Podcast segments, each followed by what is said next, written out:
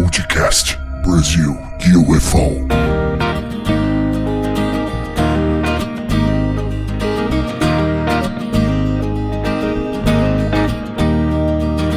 Olá, sejam muito bem-vindos os amigos ouvintes do podcast Brasil UFO, iniciando o episódio de número 14.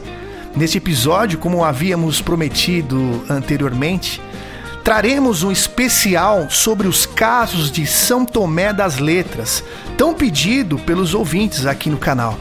Mas antes de darmos início, eu gostaria de agradecer muito a audiência do programa que nos acompanha pelos agregadores de áudio de sua preferência ou através do YouTube.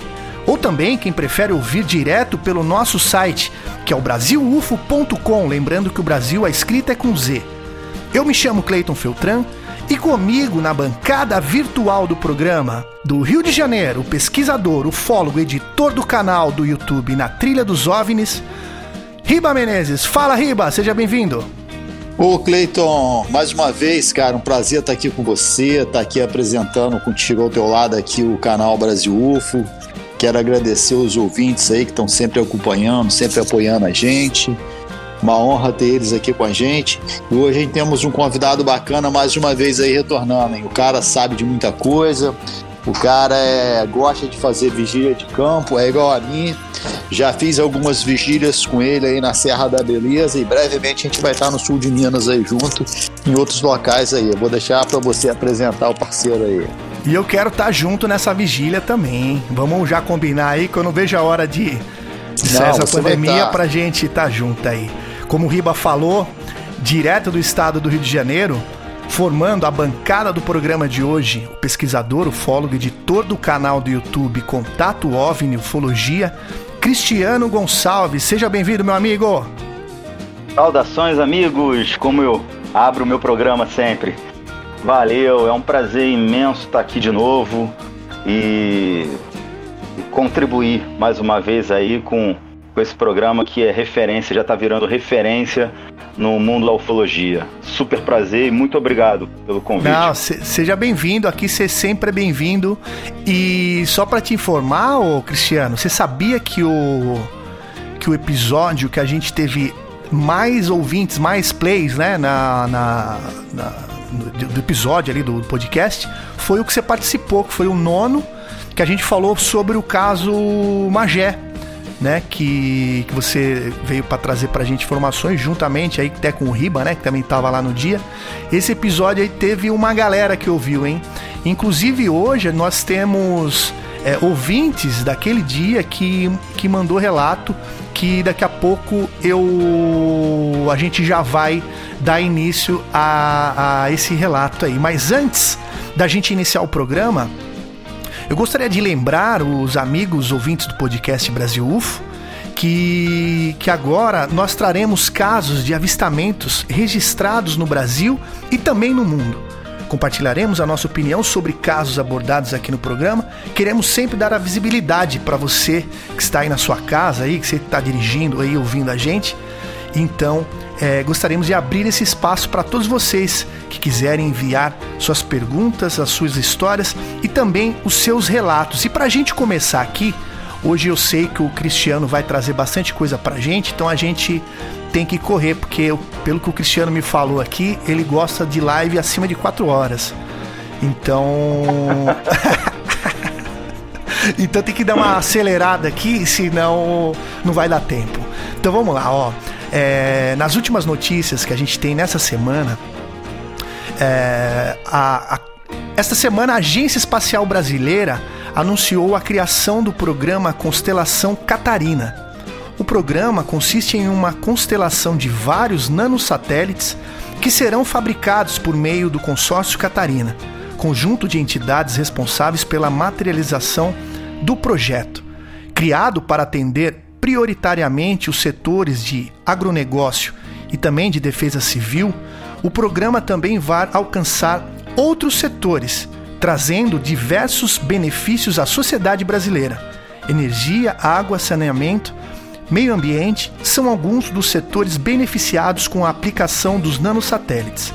Constelação Catarina chega para fomentar a indústria espacial brasileira, e contribuir para o desenvolvimento socioeconômico sustentável do país.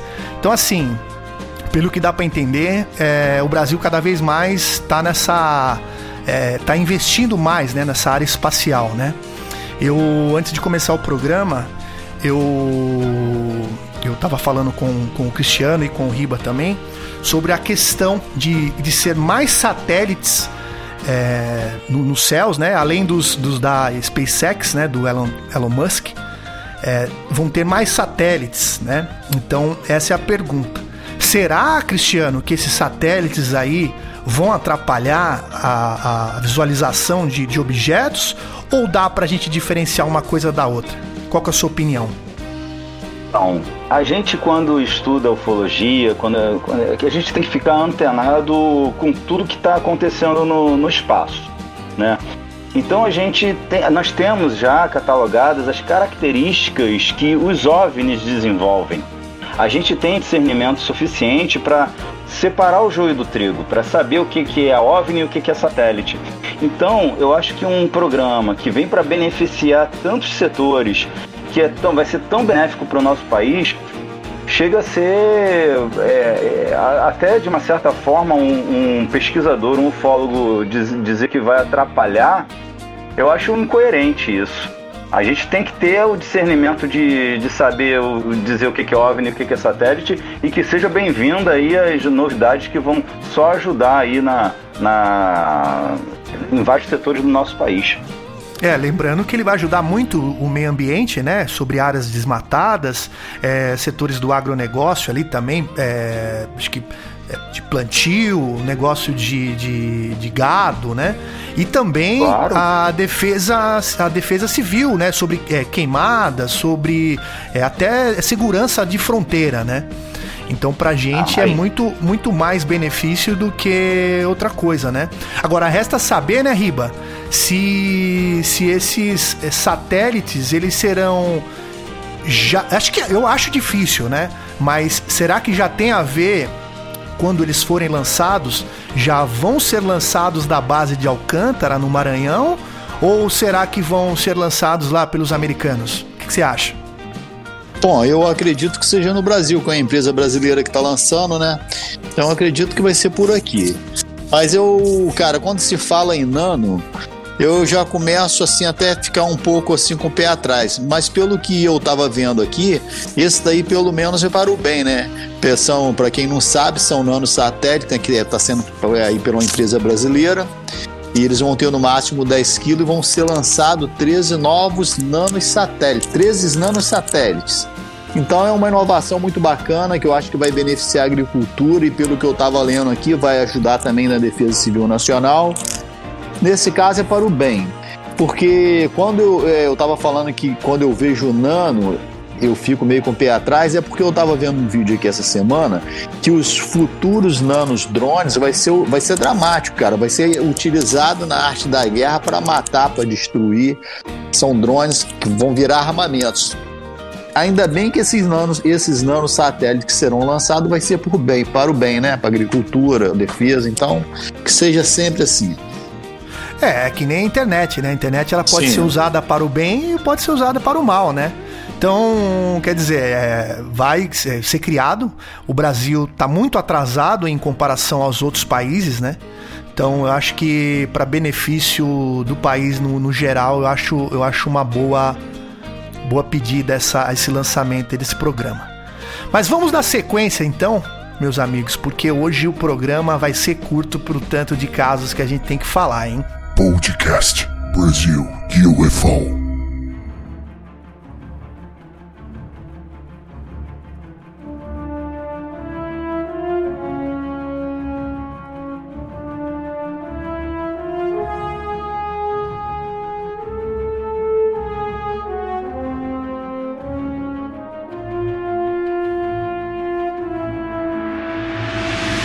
Então, assim, se você tem alguma história sobre OVNIs, coisas estranhas e também misteriosas que aconteceu com você, ou que a sua avó te contava, seu tio, manda pra gente através do e-mail brasil.ufo.sp@gmail.com. Vou repetir brasil.ufo.sp@gmail.com ou se você preferir, pelo WhatsApp. Vai lá num lugar silencioso, grava um áudio pra gente contando seu relato e manda pro mais 5511 984363637. Eu vou repetir. Mais 5511 984363637. Se você não quiser ser identificado, podemos mudar o seu nome e também a sua voz. É, manteremos total sigilo. E quem irá contar a, a, a, as suas histórias pra gente no episódio de hoje, ele pediu sigilo, tá? Então, por esta razão, vamos chamá-lo de João.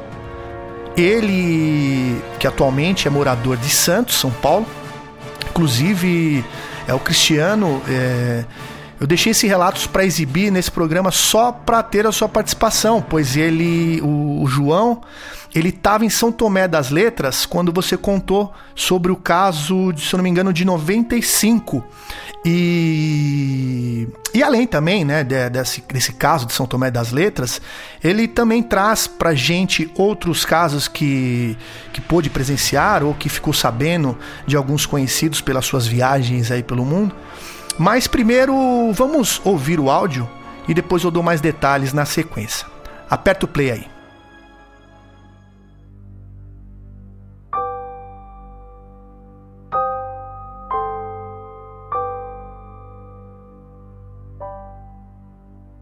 Então, a primeira vez foi em 1995. Era feriado 7 de setembro. Eu estava em Santo Tomé das Letras com outro amigo que até hoje é juiz de direito e tudo. E a gente viu uma, uma luz assim descendo, subindo. Ela ficava parada, depois ela, ela subia e descia muito rápido é impossível ser um avião ou, um helicóptero, né? Que jamais ia conseguir fazer aquela velocidade, né? Além do, do, de ficar parada no ar, entendeu? Aí depois ela sumia. Esse é um, foi a primeira vez que eu avistei alguma coisa, né? E realmente é, São Tomé inteiro praticamente nesse dia viu. É, e tinha gente até comemorando e tá vendo, porque foi mais ou menos assim, 10, 11 horas da noite, eu não lembro. Mas estava lotado, imagina, feriado. Então realmente todo mundo viu.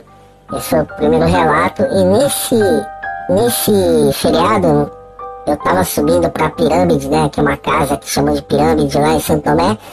E na descida, eu lembro de, um, de ter tomado tipo um flash vermelho. Esse, eu e um amigo meu, assim, a gente tomou um flash do nada.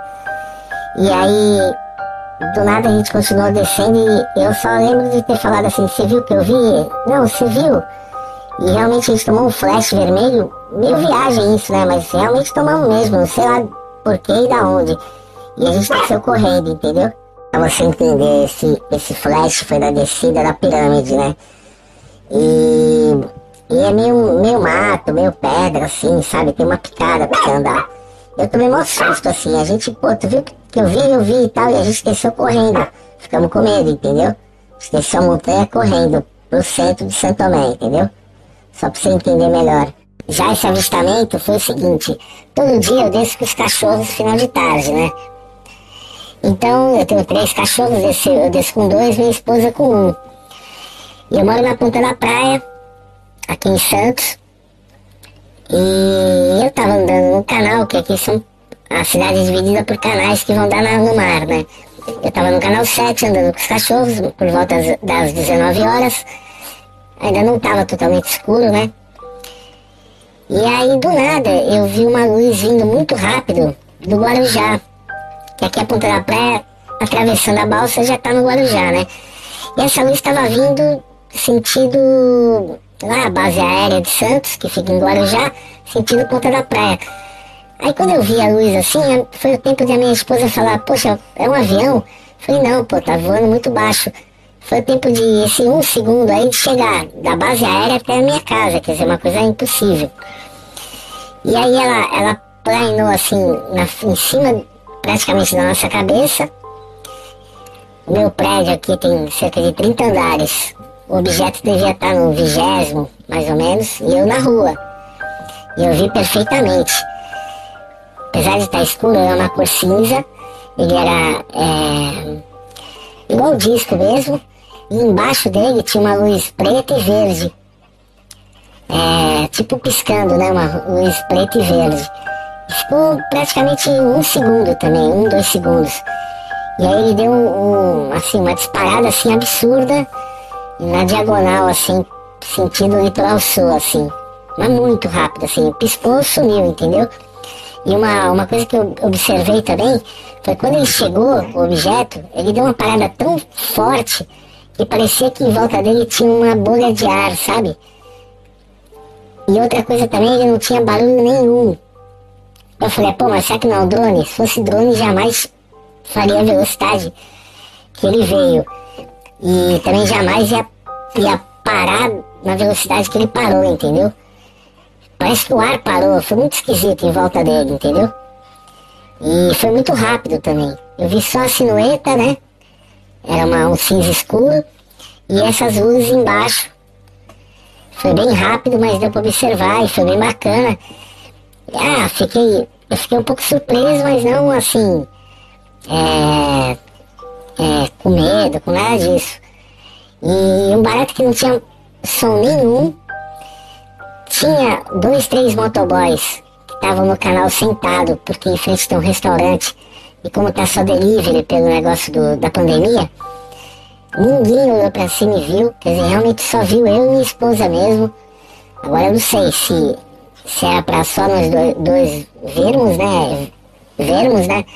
Ou se eles não viram mesmo, assim, como não tinha barulho, né? E foi muito rápido também. E é isso. E aqui da minha janela, eu moro no vigésimo andar, eu vejo, assim, em um ano eu vi dois objetos, assim, que realmente eu vi que não era helicóptero, avião, nada, parados, assim. Final de tarde deu pra ver uma coisa metálica, assim, mas bem pequenininho, um ponto, né, na verdade. Que tava, tipo, 10 quilômetros daqui de casa. Mas aí eu aproximei no celular e vi que era uma coisa estranha, assim, parecia um sino e tal. Mas esses são os relatos que eu tenho, assim. E eu sempre fui assim, meio. né, queria igual Santo Tomé, quer ver, né? E realmente eu vi e eu, hoje eu tô cada vez mais convencido que realmente sozinho a gente não tá no universo, né? Abraço a todos aí. Podcast Brasil UFO.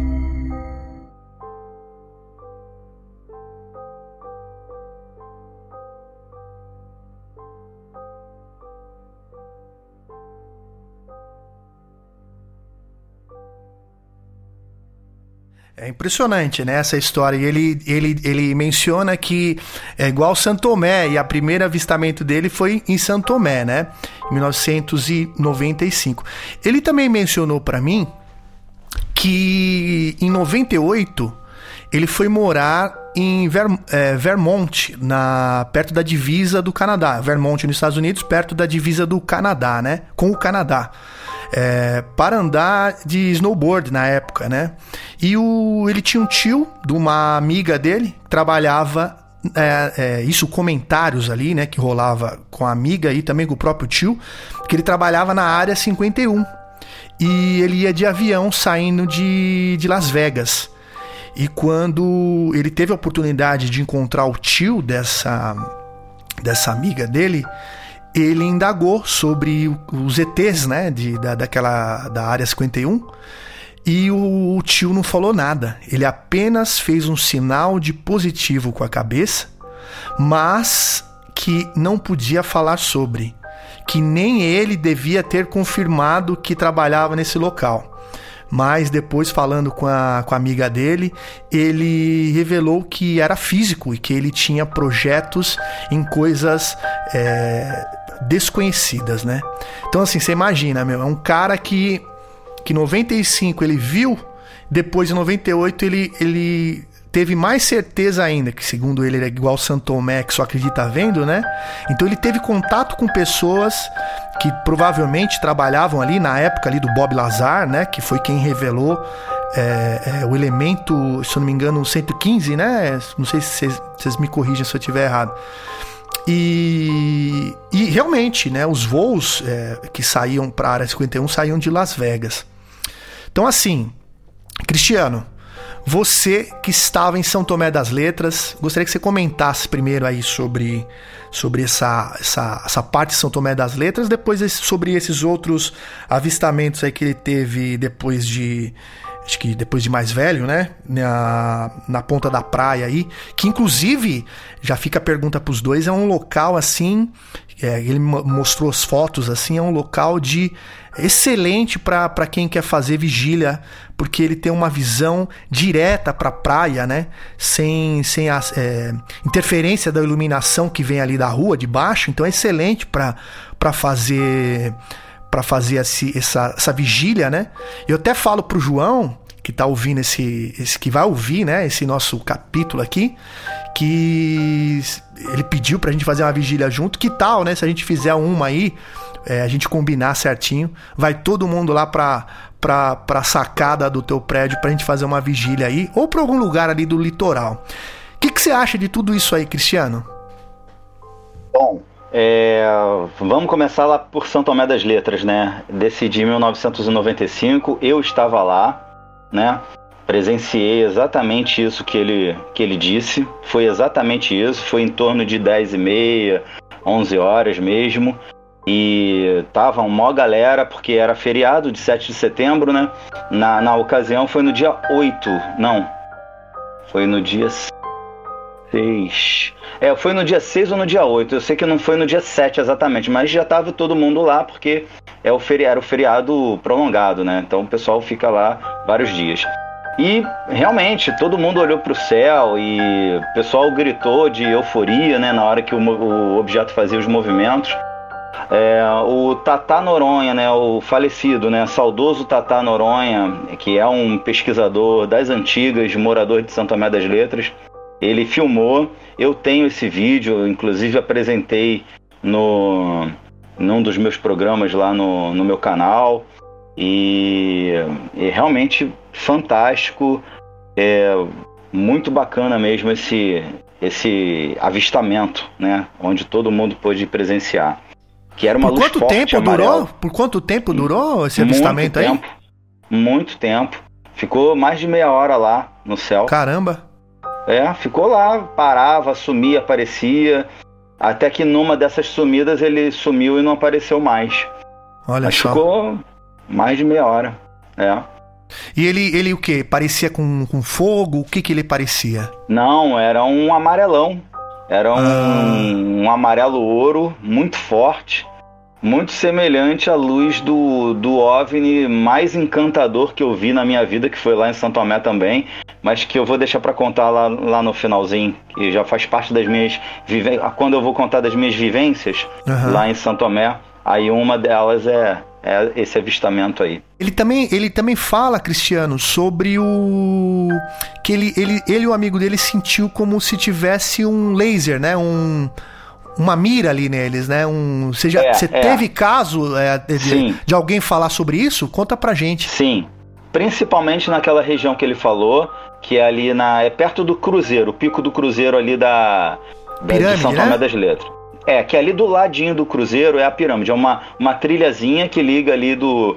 É, praticamente é no, no topo de, no topo da montanha, né? Só que a, Aham. a cidade de São Tomé das Letras, ela já é né, nesse topo dessa montanha. Só que aí nós temos as partes mais altas. É onde é esse cruzeiro, e logo ali, a uns 30 metros do cruzeiro, é a casa da pirâmide. E é ali mesmo, é justamente dali que eu, que eu costumo fazer minhas vigílias, né? Quando eu estou em São Tomé. É um local que muita gente já presenciou muita coisa e, muito, e as pessoas sentem realmente algumas é, manifestações ali. É, energia, é uma coisa assim meio que mag- magnetismo. Tem, tem momentos, porque ali na casa da pirâmide a gente tem acesso para ficar sentado ali em cima dela, na, como se que não é um telhado, ela é toda uma construção de cimento e quartzito. Né, que é aquela Aham. pedra típica de, de São Tomé. Então, a pirâmide, que é o telhado, praticamente, que é em forma de, de pirâmide de quatro lados, é, é, você pode subir pela lateral e ficar ali sentado, ali em cima tranquilamente. Então muita gente fica ali. Inclusive é um dos melhores lugares para ver o pôr do sol, que inclusive é um dos pôr do sol mais bonitos do mundo. Ali já foi considerado, constatado. Num dos meus programas no meu canal sobre São Tomé, que são em torno de 10 programas, tem uhum. um deles que eu. Acho que é no décimo programa, no décimo episódio. Eu filmo esse pôr do sol. É muito bonito mesmo. E é, muita gente então fala. Eu tenho um, um relato de um de um, uma, uma, testemunha de um OVNI que eu entrevistei lá numa, numa ocasião, acho que foi em 2000 e, 2014. É, foi em 2014 mesmo, o Pedro. Ele estava sentado em cima dessa pirâmide e ele começou a ver uma, uma nuvem estranha. A princípio ele pensou que era isso, uma nuvem estranha. Só que essa nuvem estranha, é, a, é, isso ele calculou que fosse nuvem porque tinha algumas nuvens no, no céu e era final de tarde. Então essa nuvem mais estranha ela desceu, desceu assim é, verticalmente mesmo e se, e se destacou das outras nuvens e desceu se afastando. Nesse momento, o cabelo dele, que é um pouco, um pouco comprido, um pouco não é comprido, ele arrepiou. Ele Nossa. sentiu realmente. E eu já tenho, eu já tinha, como eu vou a São Tomé há muitos anos, eu tenho relato de pessoas que sentem o cabelo é, arrepiar ali por conta do magnetismo. Não é toda hora, mas em alguns momentos. A gente uhum. não sabe ainda determinar qual, quando, porquê. Mas tem momentos que acontece isso. E aí, naquele momento que ele estava vendo esse OVNI, porque ele viu que o OVNI ele, ele desceu das nuvens, ele ficou mais ou menos na direção da altura em que eles estavam, né? Uhum. Porém, a uns mais ou menos uns 80, 70 metros de distância, assim, de frente para eles. E ele rodou, ele girou no, em, em torno do seu próprio eixo, ficou girando né? E ele vendo aquilo ali, o amigo dele que estava com ele também viu, e os, tinha uns outros outras pessoas ali que outros grupos ali de pessoas uhum. que estavam conversando aleatoriamente e não perceberam aquilo. Eles, eles viam aquilo silenciosamente. Né? É, são, são da... os casos Pode falar, pode falar. Não, só, é só para terminar que esse caso não é cumprido, não. E aí, naquele momento em que ele ficou girando, hum, assim, na frente dele, ele voltou, subiu novamente na direção daquele aglomeradozinho de nuvens que estava ali. E aí ali ele se escondeu novamente e o cabelo dele desceu. Quer dizer, a gente então, a gente pode até é, pensar que esses momentos em que acontece esse magnetismo, a gente pode é, colocar aí uma relação com a presença de OVNIs, né? Já Sim. que a gente tem esse testemunho aí que uma coisa levou a outra, ficou bem assim, é, é, numa situação, né, que a gente tem como perceber que tem a ver, né?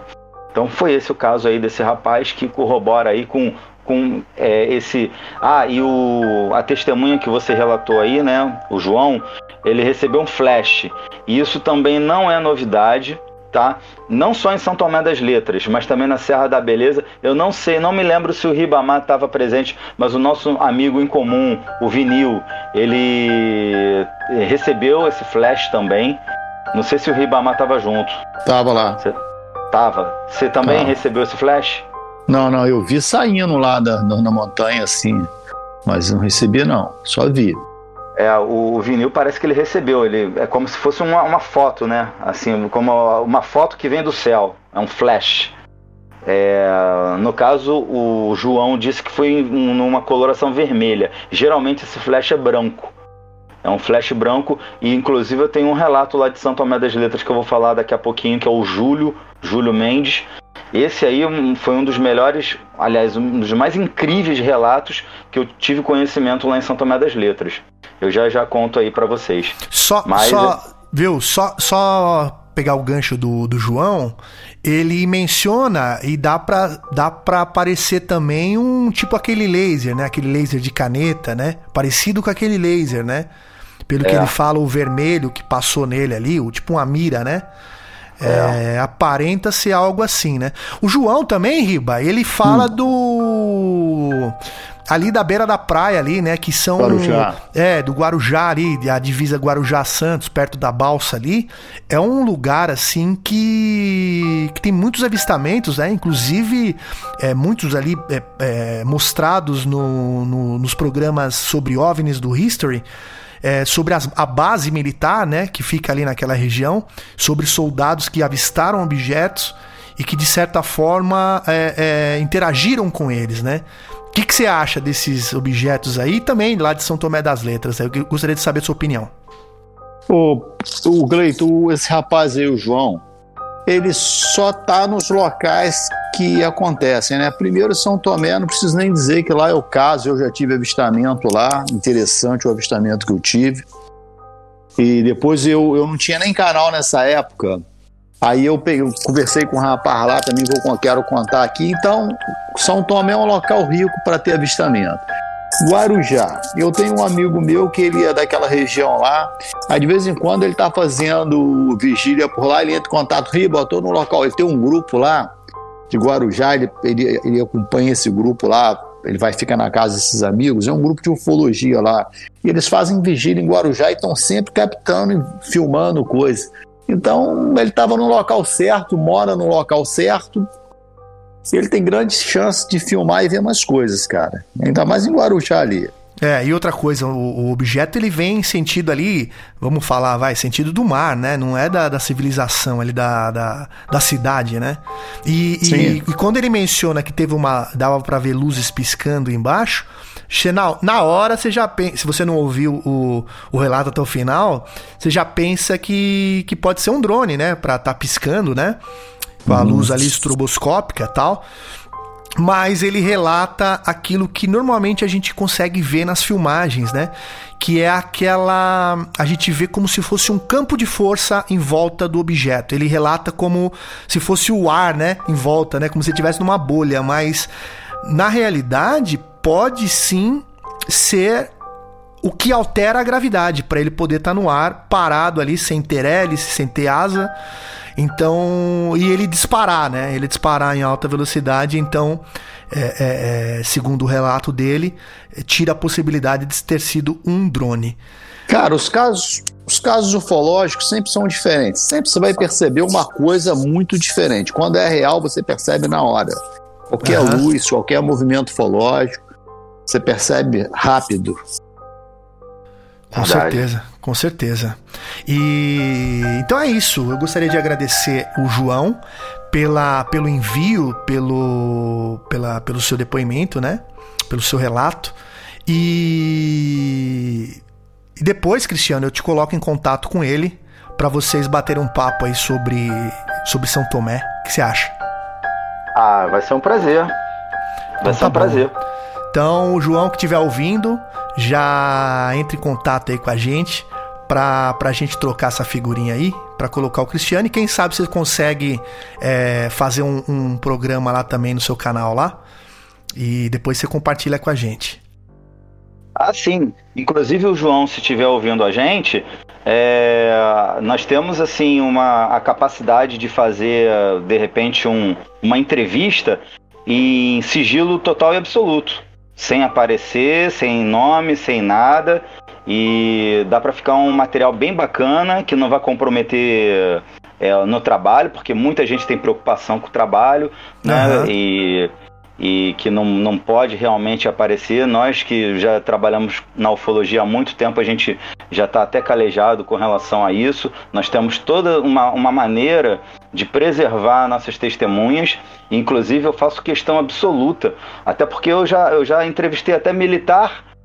que é até um pouco pior do que os outros trabalhos, assim, né? Vamos dizer né? dessa forma, que é uma coisa assim mais, ah, de certa maneira, até perigosa, e eu já é, entrevistei militares, então quer dizer, a gente sabe fazer a coisa bem feita, fica tudo em sigilo absoluto, total anonimato e fica um trabalho bem bacana. Podcast Brasil UFO.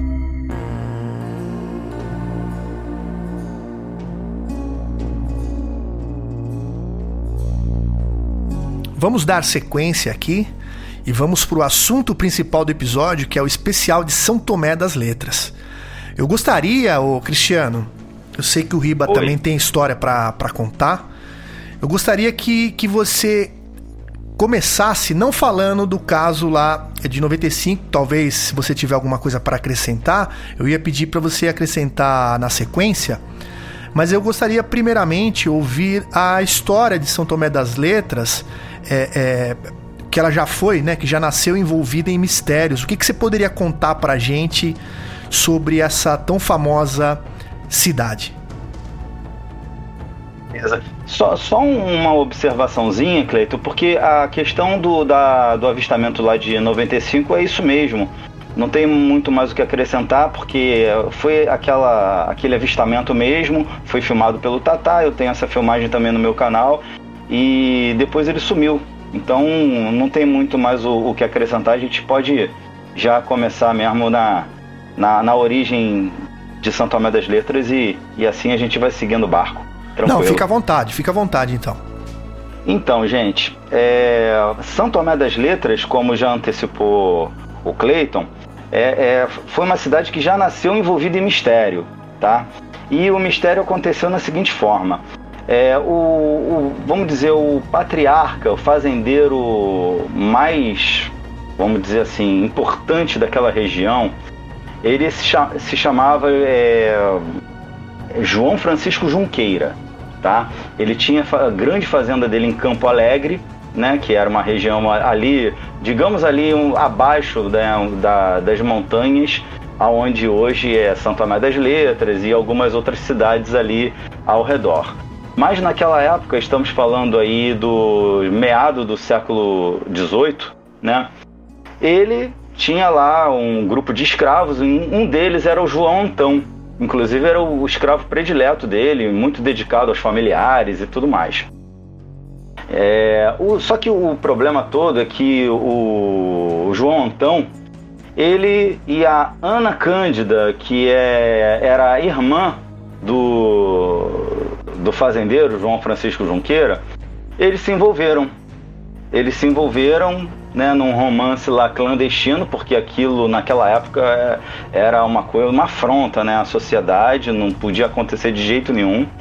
E as outras escravas, com ciúme, bateram pro, pro, pro coroné.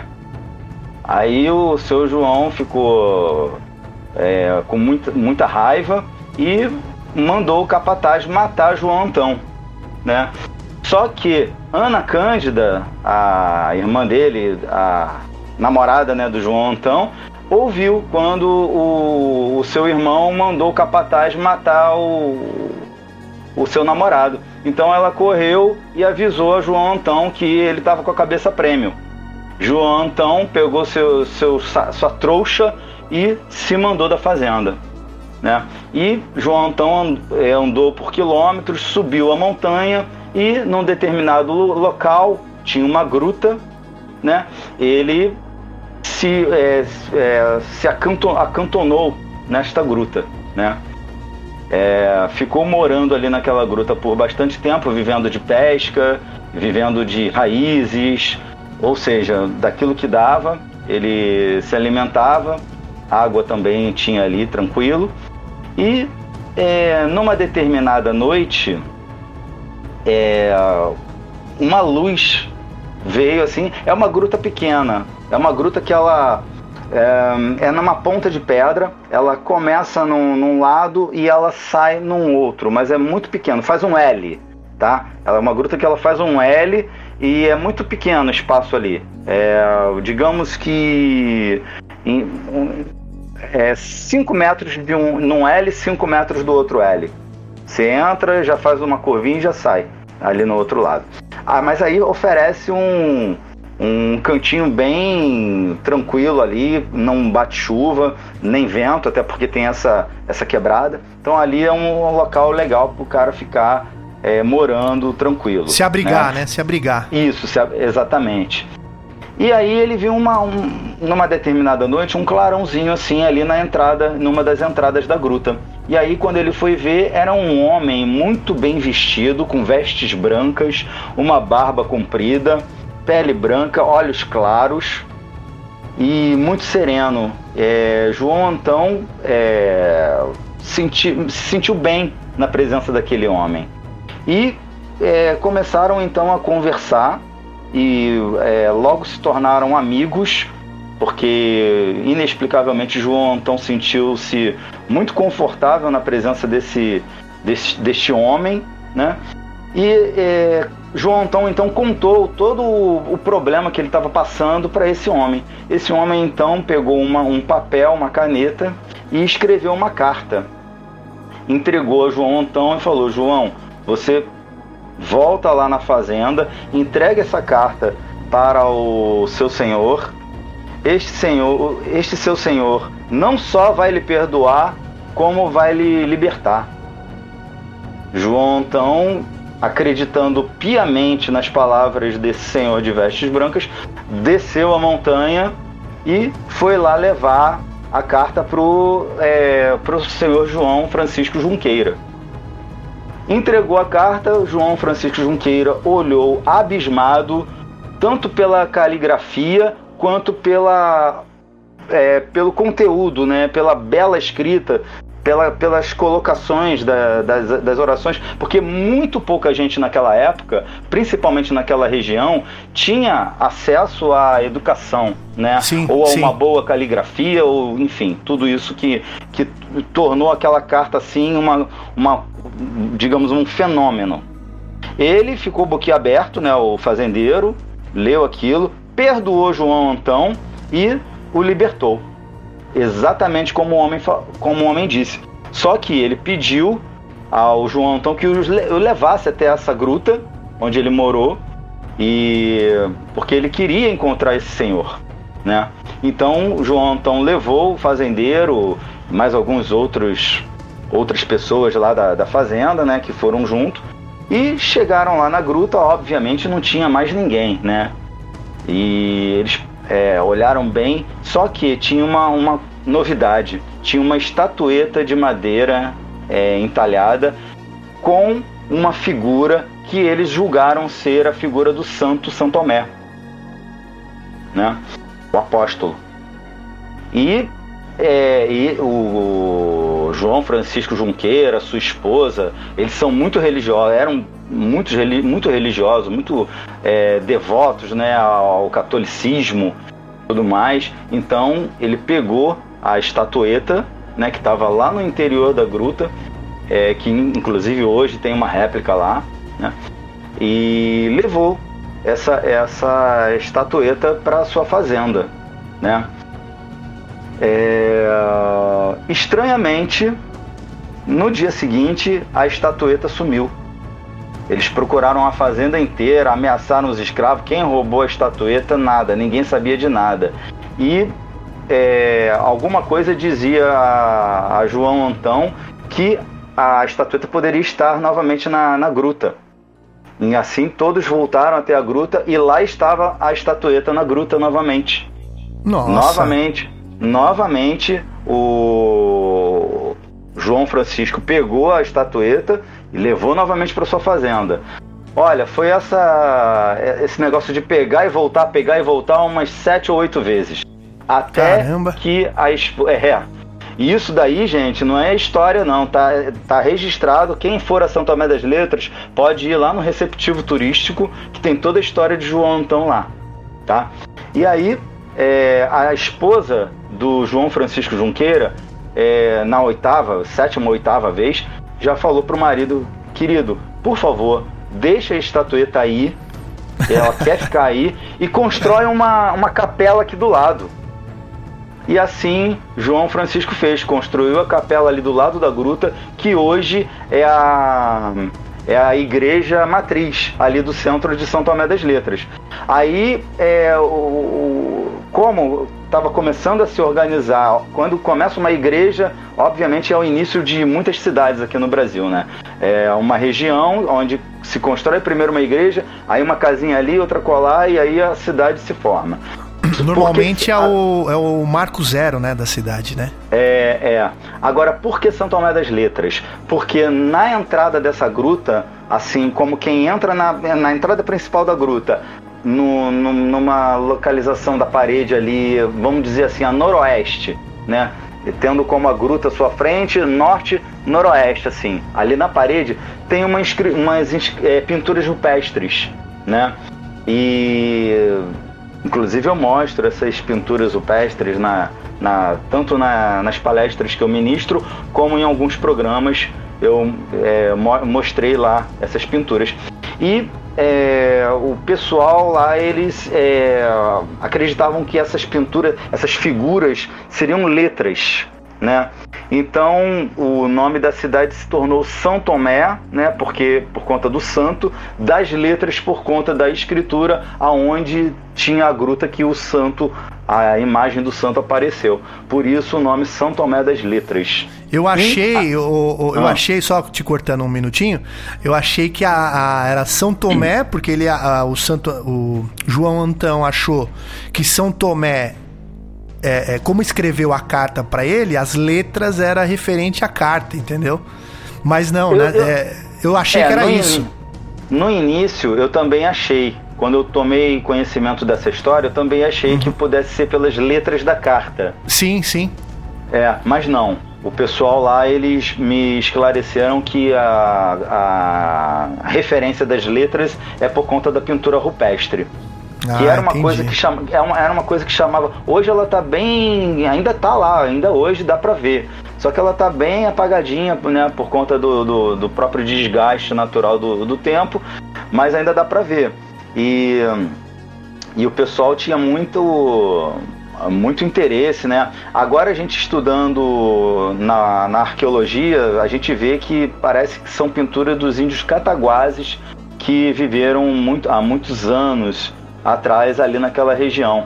Inclusive, eu recentemente, agora em janeiro, eu fui a Luminárias, né? Inclusive tem é, gravei já um programa a respeito da incursão que fizemos em Luminárias e uma das incursões que fizemos lá foi até as pinturas rupestres num paredão que tem lá que divisa Luminárias e Carrancas.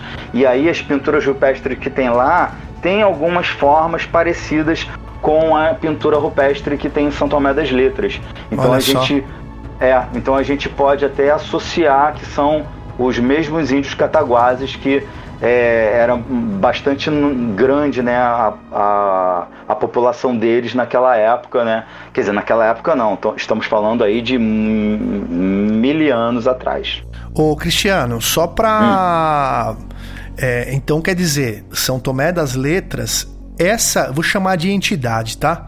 Essa entidade que apareceu para João Antão, é, já podemos dizer então que era algo ali, é, talvez divino, é, alguma tecnologia que a gente desconheça, que, que fez tudo isso aí, né? Então, desde essa época, muito mais, talvez anteriormente, é, já aparecia. Então já o início da cidade já foi em cima não de um folclore, mas de algo que João Antão viveu ali, alguma experiência ufológica ou algo que a gente não sabe explicar, né? Pode ser isso, né? Como a gente é, é, tem a tendência em levar para o lado da ufologia, uma vez Sim. que somos pesquisadores, ufólogos e tudo mais, é, a gente bota assim uma, vamos, vamos dizer, um, um créditozinho para ufologia. Eu já procuro assim tentar é, pesquisar mesmo, né? O problema todo é que nós temos relatos, né, de pessoas que já viram seres, é, digamos, extraterrestres, né, com a característica física parecida com a desse senhor, inclusive as vestes brancas. Olha e só. lá é, e lá tem muito relato de seres até intraterrenos que não são só os reptilianos, os mais famosos intraterrenos, mas tem os de cabelo longo, louro ou prateado e os olhos é, claros e até cinza e a pele muito branca, né? Cabelo comprido. Então, quer dizer, é, é uma característica física de, de ser, né? Que quando a gente fala intraterrestre, não, não está descartada a possibilidade dele ser um extraterrestre com uma base intra. Sim, né? sim. Isso claro. daí, é, inclusive, é o mais viável, o mais provável. Ou e... até, ou até por se tratar de, de cavernas e tudo mais, né? Grutas, é, usarem de portal, né? É, no, normalmente grutas, né, é muito utilizada, o pessoal é, tem muitos relatos assim que sobre portais, né, sobre entrada e saída ali, seja de dentro da Terra ou de fora da Terra, mas ali se, é, seria uma, uma passagem ali de, de, de portal, né? A gente vê muito OVNI, até na Serra da Beleza, em São Tomé das Letras, luminárias. A gente vê muito OVNI que ele não vem do céu. Ele aparece na ah, montanha. Isso, exatamente, é isso mesmo. Ele aparece na montanha, às vezes ele sobe, às vezes ele da montanha ele vai para o céu. Então a gente tem muito caso assim. Então é, é muito provável realmente que as cavernas sejam é, apenas umas passagens para algo muito maior que está lá embaixo. Inclusive, o, o, o, Cristiano, que, o que eu vi em São Tomé das Letras surgiu na montanha e ficou ali na montanha. Foi, uma, foi um avistamento incrível que eu tive, cara. A primeira vez que eu fui a São Tomé, eu tive um avistamento. Eu Conta cheguei aí, lá. Riba. Eu cheguei lá em. Eu cheguei em São Tomé e fui direto lá no seu Tatá Noronha. Ele era vivo ainda, ele tinha uma pousada ali, né? Logo na entrada assim. A pousada ainda tá lá. É, me arrependo de não ter comprado o livro dele, cara. Não sei nem se existe ainda esse livro. Tá, lá. tá lá, tá lá. É só ir lá que tá todo o material dele, tá lá ainda à venda é. lá com a filha dele lá, tranquilo. Tá. Aí eu cheguei lá, falei, seu Tata. Ele falou: olha, eu tô querendo fazer uma vigília hoje à noite. Eu queria que o senhor me indicasse um local bacana, que tal. Ele falou: meu filho, ó, você vai lá para a Pedra do Disco. Ele falou assim: você chega lá, falou assim para mim: você chega lá assim, umas 9 horas, 10 horas, vai quietinho, chega lá, senta lá e fica quietinho, bota sua cadeira e fica lá. Fica esperando lá que você vai ver alguma coisa. Cara, bateu. Fui eu e eu levei minhas duas filhas também na época, sabe? Aí eu tava lá, encostei o carro, botei a cadeira, Tô lá quietinho, né, sentado na cadeira de praia, quando deu assim uma pouca da manhã, assim, cara, no alto da, eu, no alto da montanha, começou a acender uma luz assim fraquinha no alto. Ela apareceu na montanha. Aí foi crescendo, crescendo, crescendo. Daqui a pouco, cara, ela ficou do tamanho de uma casa. E é aquilo que o Cristiano uma vez falou para mim. O Cristiano uma vez falou que lá que os jovens é tudo amarelão. Era uma luz amarela. Aí acendeu, cara, ela ficou do tamanho de uma casa e daqui a pouco ela diminuiu. Tem até um vídeo aí no YouTube que o cara vê uma luz na montanha durante o dia, era mais ou menos aquilo que eu vi. Só que eu vi à noite, ela aumentava, aumentava, Aí teve uma hora, cara, que ela começou, ela diminuiu e foi levantando assim da, da montanha, foi subindo, aí ficou mais ou menos assim, sei lá, vou chutar aí uns 100, 150 metros de altura assim da montanha. Aí daqui a pouco, cara, ela se dividiu, cara. Apare... Saiu, de dentro dela saiu uma outra bola de luz, aí a outra bola foi, foi devagarzinho, parou na montanha do lado direito, daqui a pouco se dividiu em três. E elas ficaram ali, cara, um em cada montanha. Aí daqui a pouco aquela do meio ela baixava de novo na montanha, diminuía, daqui a pouco ela aumentava. E elas ficaram ali movimentando. Aí só que a minha filha começou a chorar, que minha filha era pequena. Minha filha começou a perceber que tinha luzes aparecendo na mata em volta da gente. Eu não vi. Ela falou: pai, tá, acendeu uma ali, pai, apareceu outra ali. Ela começou vendo luzes, como se estivesse cercando a gente. Aí eu desci e fui embora, cara. Mas interessante São Tomé. Então ali é muito comum, cara, ver essas coisas. Fora os relatos que eu quero contar um aqui de um senhor que me contou também lá. Então é isso, cara. Tem muita coisa mesmo. É, o é, você quer contar agora, Riba? Não, conta conta depois. Deixa o Cristiano falar um pouco aí. Hoje é dia do Cristiano falar. Não, é, vamos cada um conta um. Tem agora então eu vou lá, contar aqui o do. É, eu vou contar Fa... aqui o do, o do, do tio Zé. O tio Zé, é porque o, o, o, Ribamar, ele falou que é só amarelão, mas não é só amarelão, não. Tem o vermelho, o famoso OVNI vermelho também e, tá lá em Esse eu tenho medo, esse eu tenho medo. Isso que não é bom, pois não. É. Pois é, cara. O tio Zé, ele é, o, é, um senhorzinho que ele, ele tem um. Ele é o dono ali de um terreno grande ali no, na entrada do Vale das Borboletas, que inclusive tem uma cachoeira muito bonita ali a Cachoeira do Vale das Borboletas. Eu acho que é uma das mais bonitas, na minha opinião, de Santo Tomé das Letras. E, e a, ali na entrada da, daquele vale ali, quer dizer, você entra de carro, aí você estaciona. Aí quando você estaciona, que você vai sair do carro para para ir a pé para a cachoeira, tem ali uns comérciozinhos, tem um pessoal que vende artesanato ali fora e um barzinho ali. E o dono do bar é o seu o tio Zé, que é o dono do terreno ali. O tio Zé, eu é, é, eu estava ali é, fazendo um trabalho de pesquisa de campo, estava inclusive com o Duque Estrada, o grande amigo, irmão Duque Estrada, membro Contato OVNI Pesquisa de Campo também. E a gente é, tava batendo papo com o tio Zé, o tio, é, tio Zé, você ouviu já OVNI aqui e tal? Aí ele vi sim. Aí pronto, começou a contar. Era uma luz vermelha, ele é, ficou em pé na, na entrada do bar dele e apontou para uma determinada direção no céu. Eu agora eu não me, não me recordo a direção exata, né? Norte-sul, não, não lembro. Mas era como quem tá ali na porta do bar assim, olhando para frente. E ele falou que a, a luz ela vinha na direção do bar e fazia um zigue-zague. Ele falou, ele falava, e quando fazia zigue-zague ficava arrepiadinho, arrepiadinho do jeito que ele fala. Aí fazia assim com os braços. A gente dava risada, mas é, ele contava, contava contando bem sério mesmo, como se ele estivesse vivenciando novamente o que ele via, né? O que ele viu. Aliás, via, porque não foi uma vez só. Ele falou que foram várias vezes que ele já, já viu esse OVNI. E é sempre nessa direção. Ele vem da, dessa direção em frente ao bar, faz um zigue-zague e passa por cima do bar. E aí vai embora para o outro lado do vale. Então é um, um relato assim é, muito interessante e que já tira um pouco daquela coisa de que é só um determinado tipo de OVNI. É, aliás, eu, eu posso dizer de tantos e tantos relatos que eu já acumulei lá de São Tomé, que lá tem OVNI de todo tipo, de todas as cores e é, o que eu vou contar depois vai ser o caso do Júlio Mendes, que é um guia lá de São Tomé. A, acho que o relato dele é o mais incrível, fantástico e fenomenal de que eu já ouvi lá de São Tomé até hoje. Incrível.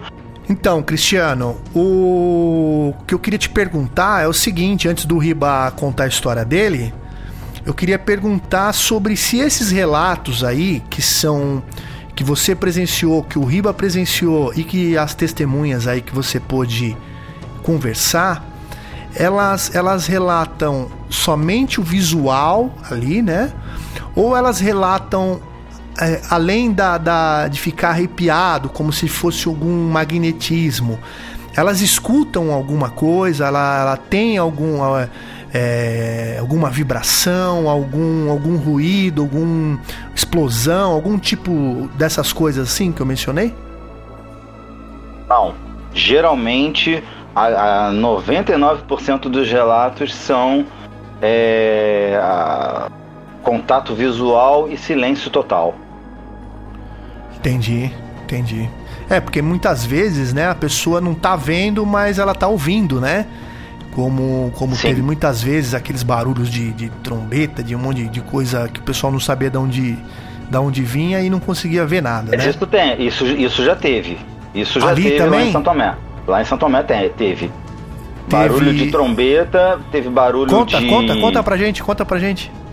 Sim, que é, que você conseguiu ouvir? é, é isso, do nada. Eu não ouvi, não. Isso eu, eu, é, é foi relatos, né? É, barulho de trombeta que todo mundo ficava se perguntando de onde vinha, ninguém sabia de onde, parecia que vinha do céu. E. É, mas, é mas isso aconteceu o quê? Ano passado? Quando não, é? não, já, já, tem tempo, já tem tempo. Foi meado uhum. de 2000, 2000 e pouco.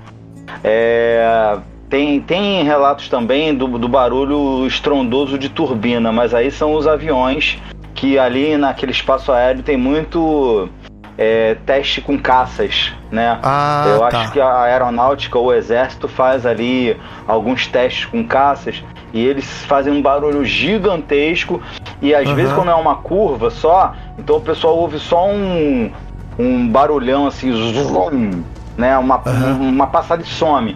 Aí o pessoal fica, ué, não é avião, porque se fosse avião ia continuar. Mas às vezes não, às vezes é só um rasante que ele dá ali e já pega outro rumo e aí o barulho acaba. Né? Não, e outra também, né? A cidade, ela é. Não sei se você tem esse número aí, mas ela é, é bem acima do nível do mar, né?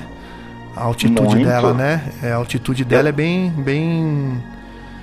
É bem alta aí, né? Se você conseguir achar o número pra gente só de curiosidade aí, de, uhum. de quanto que ela é de altitude, Ô Riba, o que, que você ia contar Oi. pra gente da, do, do caso, outro caso que você ia contar? Então, quando eu fui a São Tomé das Letras, que eu tive o avistamento lá em São Tomé, isso que eu falei, eu aproveitei e fui visitar alguns locais lá. Eu, eu peguei e falei assim: vou lá conhecer o tal do Poço das Esmeraldas. Aí peguei o carro né, e fui lá. Lá tem muita rua de chão, né, cara? E esses barzinhos na beira da estrada, aquela coisa bem, bem caipira, assim mesmo, aquela coisinha bem gostosa. Aí rua de chão, assim, fui aí tinha. Aí eu falei assim, pô, vou almoçar. Aí tinha um escrito ser almoço, né? Aí eu falei, vou comer uma comidinha aqui, né? Um ovinho, uma comidinha caipira ali, bem, bem mineira. Eu falei, é aqui, é isso que eu quero. Comida de Minas Gerais é o que há, né? Pô, é o que melhor que tem, né, cara? Nossa, é a melhor do Brasil. Aquela costelinha de porco com couve Não, não mineira e dá. aquele ovinho frito, eu falei, é isso que eu vou Nossa. almoçar. Aí já Nossa. parei. E o barzinho aí na beira da estrada, você olha assim para estrada, você olha assim para estrada, rua de chão, olha para frente, você só vê montanhas, é um visual lindíssimo. E, e quando eu sentei no barzinho, aí eu pedi o almoço, né? E aproximadamente, olhando a rua de chão assim, mais ou menos uns 300 metros assim na frente, na rua de chão, tinha uma lombadinha assim, uma subida, um morrinho assim, que o. que o. que era rua, uma- era um morro, né? A rua de chão tinha um altinho do morro lá. Aí eu comecei a pedir o almoço, né? Eu almocei. Aí o, tava vazia, era em torno de uma e pouca da tarde, assim, não tinha quase ninguém no bar, não. Aí eu comecei a conversar com ele, aí eu peguei, comecei a falar do posto da Esmeralda, aí comentei com ele, né, que eu tinha visto uma luz ali e tal, na, na, na noite anterior, falei com ele. Ele falou, meu filho, aqui isso é muito comum. Aí eu perguntei pra ele assim, para esse senhor, o senhor já viu alguma coisa aqui? Ele falou, meu filho, uma vez eu vou contar uma coisa pra você que eu vi. Ele falou assim, eu fui, ele, eu fui na cidade para poder comprar um material lá de material que ele compra para venda dele lá. Ele foi comprar e ele falou que quando, ele não tinha carro na época, era em torno de 7 horas da noite, ele estava voltando. Ele falou que desceu lá do, no, no ônibus, do ônibus lá e veio caminhando, um pedacinho ele vinha caminhando. Aí ele falou que quando chegou no alto desse morrinho ali, quando ele olhou lá de baixo, ele viu um farol, um farol grandão aceso no meio da rua. Ele achou que aquilo fosse um caminhão. No meio da rua, ele falou: Ah, aquilo é um caminhão. Aí ele continuou andando. Mas só que era uma luz diferente, sabe? Ele falou que a luz espalhava assim. E ele foi caminhando, mas ele achou um farol muito forte. Ele falou: Nossa, esse caminhão tem um farol muito forte. Ele foi caminhando. Quando ele falou que ele estava se aproximando no alto do morrinho, que, ele já, que já era o local que ele já ia descer para chegar na casa dele, quando ele chegou no alto do morro, ele parou quando ele estava assim uns 100 metros assim mais ou menos, que ele avistou bem o negócio, ele falou Aham. que era um, era um OVNI que estava pousado no meio da rua todo iluminado, cara. Ele falou, que ele, Nossa. ele falou que ele viu uma nave pousada, toda iluminada. Ele falou que ele, quando olhou aquilo, ele voltou. Ele veio andando, olhando para trás, veio voltando, veio voltando. Aí diz ele que daqui a pouco aquela luz, o objeto foi, foi se apagando, se apagando. Aí daqui a pouco ele não viu como que o objeto foi embora. Ele falou que a luz se apagou. Entrou no Caramba, modo meu. invisível ali e saiu apagado. Ele falou que a luz só se apagou. Mas ele falou que ele viu certinho um objeto no meio do lá da de São Tomé. Aí eu, fa- aí ele- eu falei assim, mas naquele morrinho ali, eu tava, onde eu tava almoçando, eu vi o alto do morrinho. Eu falei, mas naquele morrinho ali, sério, meu filho, no alto daquele morrinho ali. Só que eu tava vindo de lá pra cá. Eu falei, nossa, que impressionante. Cara, eu ainda vou voltar lá, vou pegar o testemunho com esse senhor. Então lá é muito comum, cara. Você tá em São Tomé, você tá andando por lá, as pessoas vêm te contar coisas, cara. E não é só, e não, e não é só OVNIs, não, cara. Ali tem muitos seres encantados. Ali você. As pessoas não vê só isso, não, vê coisas sobrenaturais também. Tenho certeza disso, eu tenho certeza. Não é, um, E- não é um local normal, cara. Sim, sim. E eu também. Ixi, eu, meu, sairia correndo muito, porque você ficar numa, numa vigília, num local totalmente isolado, não é fácil, não, hein? Você já ficou, Cristiano? Eu busco ficar tendo alguma, alguma coisa que eu possa me abrigar. Porque na minha fantasia, eu assim, muitas das vezes eu imagino, né, estando numa vigília e de repente aparece aquele maracanã voador, cheio de luz, cheio de crer. luz, e vai se aproximando, se aproximando, se aproximando. Meu amigo, não tem um ufólogo calejado, é, Não, veterano, não que, não vai ficar com medo. Eu Não, o pior, o pior é aparecer um ser do seu lado. Se olhar, Não. não. um ser assim, em pé do Vai teu lado. falar Isso me que é pior. leva, né? Vai falar me leva, né? Ninguém, né? Ah, Tudo, é, tudo, é. todo mundo quer ir pro céu, mas ninguém quer morrer, né? Tem um É. amigo meu, cara, que ele mora em Minas Gerais. Até o- é, no- na última live que o Antônio Faleiro, aquele ufólogo, fez lá no canal Enigmas e Mistério, o Faleiro contou esse. Eu, eu fiz a pergunta, eu já sabia do caso, né? Por isso que eu perguntei ao Antônio Faleiro lá na live do, do Máquinas e Mistério do Moreira. Aí o, o Antônio Faleiro, o ufólogo, falou: Não, eu conheço, é sobre o. Eu tenho um amigo meu que chama-se Hugo de Lara Campos. Ele mora ali em Passatempo, na mesma cidade que mora o ufólogo Antônio Faleiro, o veterano ufólogo, né?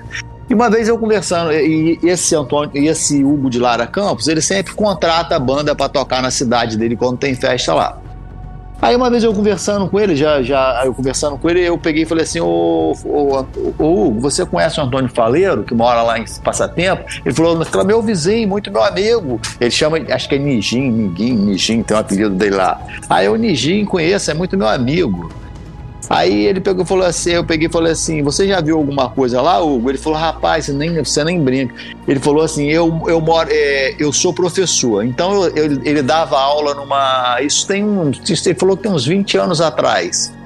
Ele falou que ele mora no centro da cidade e dava aula no interior ali, num, num, numa- num, num- povoadozinho ali, num distritozinho ali vizinho a ali na, da cidade dele.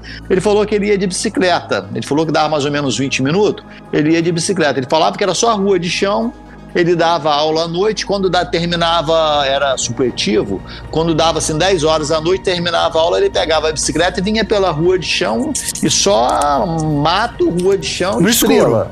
No escuro. É Sai roça. fora. Nossa. Ele falou, que- ele falou que de repente ele vinha, ele vinha pedalando com a bicicleta dele, ele escutou um, um barulho de catraca, igual catraca de bicicleta mesmo, um barulho, só que alto. Ele falou quando ele olhou para trás, assim, assim, pro céu, ele falou que vinha mais ou menos na- na- por cima da estrada, assim, na mesma direção que ele vinha, apareceu nas costas dele. Ele falou que ele viu um, um objeto, em torno, assim, dos 50, 40 metros de altura. Ele falou que o objeto passou por cima da cabeça dele. Ele falou que era um OVNI todo ele falou que era preto, ele falou que estava todo apagado. Ele falou que o objeto estava todo apagado, era mais ou menos 30 metros de diâmetro, assim, pelo que ele contou, assim, ou 20 mais ou menos. Falou que era o tamanho de uma casa, vamos pôr assim. Nossa, velho. Ele falou que aquele troço passou e ele falou que em volta do objeto, o objeto era preto, preto, e ele falou que era como se estivesse é, e fazia o barulho de catraca e tinha uma espécie, como se estivesse saindo uns raiozinhos dele, que é tic, tic, tic, uns raiozinhos que saía da, da, da, da lataria do objeto, ficava saindo Sim. uns raios. Aí ele falou, cara, aquilo ali tem uma energia muito forte, porque ele chegou, veio os raiozinhos, ele ouviu. Quando passou por cima dele, ele falou que ele se arrepiou todo. Ele falou que ele viu aqueles, raios, tic, tic, tic, aqueles raiozinhos saindo do objeto e o objeto, aquele som de catraca, continuou, foi embora. Ele falou que ele, ele, aí ele já pediu um tempo lá de, de dispensa que ele ficou com medo de voltar à noite.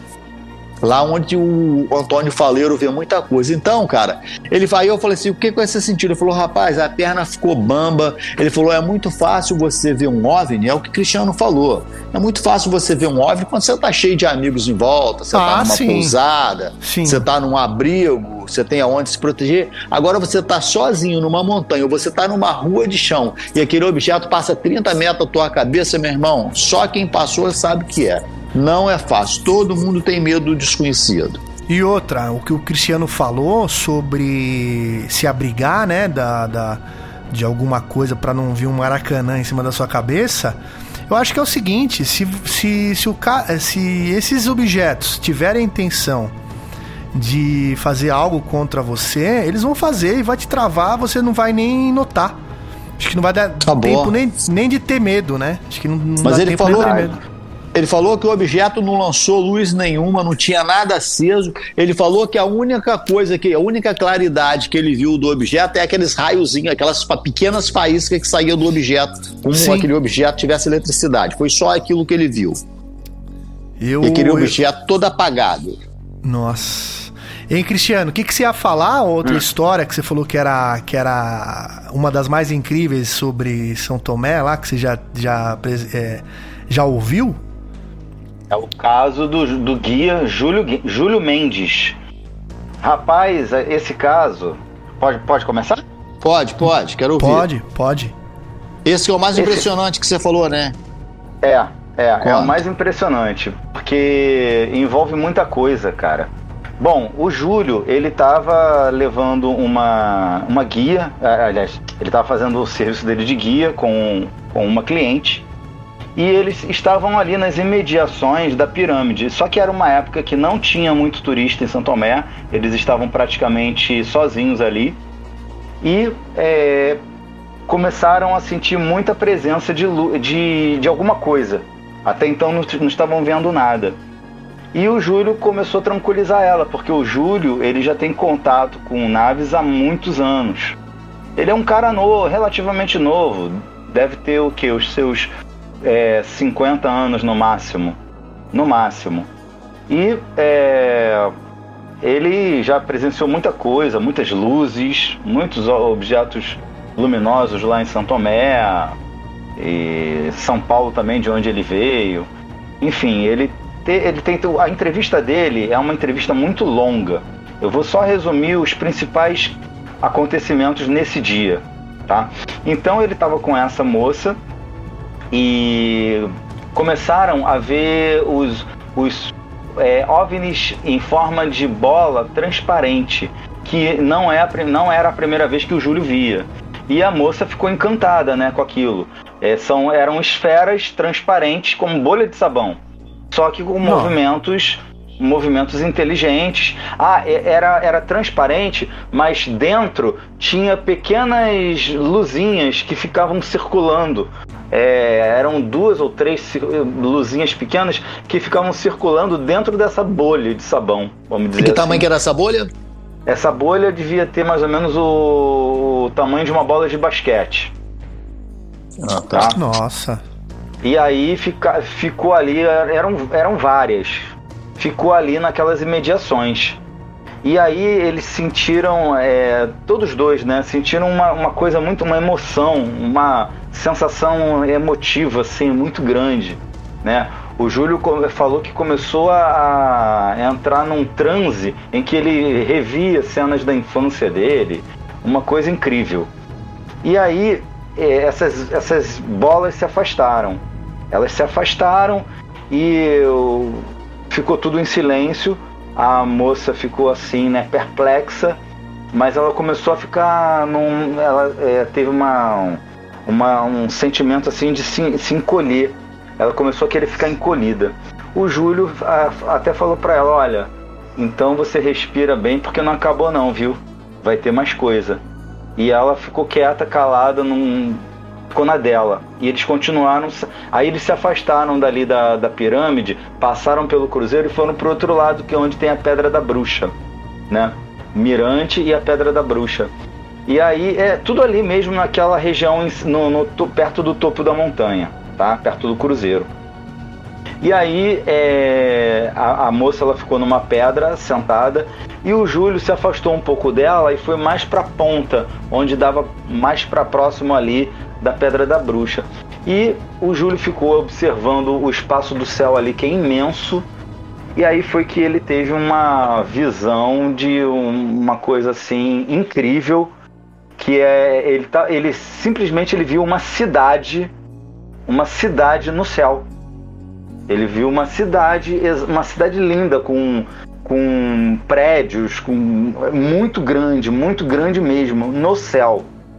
Ele é, ele, do jeito que ele me contava, é por isso que foi na live lá com o, o, o Moreira, né, no Máquinas de Mistérios, eu preferi colocar o vídeo dele contando, porque só ele contando mesmo para eh, trans, transmitir o, o, sentimento e, e a seriedade né, com que ele estava é, colocando esse caso. Mas era isso, ele viu uma cidade imensa com prédios diferentes, eram prédios circulares, altos e umas formas diferentes. É, futurísticos, futurísticos, mas ele falou que tinha alguma coisa que não, não era um futurismo conhecido da televisão que a gente vê aqui. Era um futurismo, sei lá, extraterrestre, vamos dizer assim. Uhum, e beleza. Uhum. E aí, beleza, ele ficou vendo aquilo é, aquele, aquele, aquela lembrança da. Ele começou a ter visões do passado, do presente e do futuro. E nesse futuro ele disse que viu alguns cataclismas que aconteceria no planeta, né? É, Como Mas que, aí por exemplo? como ele falou que tinha muito é, mu- muito fogo Era, é, Nossa. tinha muito fogo muita fumaça e ele ficou meio assustado quando ele viu aquilo né mas beleza essa visão ela foi se esvaindo aos poucos foi se esvaindo ele até chamou a moça mas a moça não quis vir não quis olhar e a cidade acabou sumindo mas aí beleza ele ficou ali ainda, se aproximou, voltou até onde ela estava. Não, ele não voltou nesse ele ainda não voltou até onde ela estava não. Ela ficou ainda ali afastada, sentada, encolhida. E ele, depois de ter visto essa cidade, ele permaneceu ali naquele, naquela ponta de pedra onde ele estava, é, com o céu, o céu assim todo à sua frente. E aí ele viu como se fosse uma, uma gilete. Ele, ele me, me exemplificou assim: como, imagine uma gilete cortar o céu. E ali a gilete corta o céu e abre. E aí, quando abre o céu, ele vê uma outra, umas outras coisas ali dentro e, e luzes que passavam de lá para cá. Passou algumas luzes para cá. E ele atordoado vendo tudo aquilo. É, de repente, aquela da mesma forma como se abriu, se fechou. Fechou, beleza. Ele olhou para é, a direção da vegetação lá embaixo e aí quando ele olha lá para baixo tinha um objeto discoidal em, em forma de disco, ou seja, ele estava acima do disco, o disco estava abaixo lá na vegetação lá embaixo. E aquele disco ele foi sumindo, subindo e se aproximando dele em diagonal, onde ele estava até que chegou num determinado, acho que talvez uns, uns 50 metros dele e parou. Que horas era? Esse- Durante o dia? É- Era final de tarde. Tá, então era final de tarde. Tá. Viu bem, viu bem. Inclusive ele viu até o ser que estava dentro, porque a cúpula do disco era transparente. A Como era o cúpula, ser, Cristiano, que ele falou? O ser era tipo um um asiático Parecia. Porque ele- pare- Aham. Primeira, primeiramente, o ser estava de costas para ele. Então Parecia ele um não viu- humano mesmo. É, mas peraí, ele era, era- tinha uma aparentava ter uma estatura pequena, tá? O cabelo era preto, muito preto, mas como se tivesse com um gel todo para trás. Porque Uhum. além dele ver a olho nu, ele pegou a, a câmera fotográfica dele e deu um zoom. Fo- focou ali no objeto e deu um zoom. E aí ele viu perfeitamente o ser e o por dentro uma tela, uma tela em que o ser manuseava ali aquela tela, entendeu? E tinha alguns comandos ali, era como se fosse realmente um E painel o de olhava tela. ele? Ou não? Então, ainda não, ainda não. O ser estava de costas para ele e hum, ele, ele vestia uma, uma roupa é, que cobria todo o corpo, ficava só o pescoço para fora e a cabeça, né? A roupa era Ai meu Deus, como é que Tipo era? cor? colado, tipo um colã, Era né? co- Colado, era né? colada, ela era colada, mas eu tô tentando lembrar, Macacão? eu, eu não me lembro. Era tipo um macacão colado, mas eu não tô lembrando a cor. Acho que era branco. Né? Acho que É. era branco, branco, branco, branco. É. E beleza. Aí, como o Júlio tava é, com um zoom, assim, olhando tudo lá, o Júlio então pensou. Isso ele me contando, né, na entrevista. Poxa, uma foto vai me dar milhões uma foto dessa agora. Na hora que ele pensou isso, que o dedo dele foi pro disparador ali da, da foto, Uhum. o ser olhou. Aí foi nesse momento que o ser virou a cabeça e olhou para ele. No Nossa. que o, eh, o ser olhou para ele, aí ele percebeu as características. Era um olho muito puxado, lembrando do- dos asiáticos, a pele muito branca. Só que não, não era um asiático, não era um, um japonês, um chinês. Le- lembrava, um- lembrava, né? Lembrava, era, mas era um ser totalmente fora daqui, sem, sem sombra. Ele falou sem sombra de dúvida, porque eu vi bem de perto. Ele conseguiu Mas tirar aí- foto? Hum. Não, ele não tirou porque o ser olhou pra cara dele assim e na mesma hora que quando o ser olhou pra ele, veio a mensagem telepática do ser pra ele. Não Você não fazer. precisa disso. Você não precisa disso. Dá o seu testemunho, conte. Quem tiver que acreditar vai acreditar na sua palavra.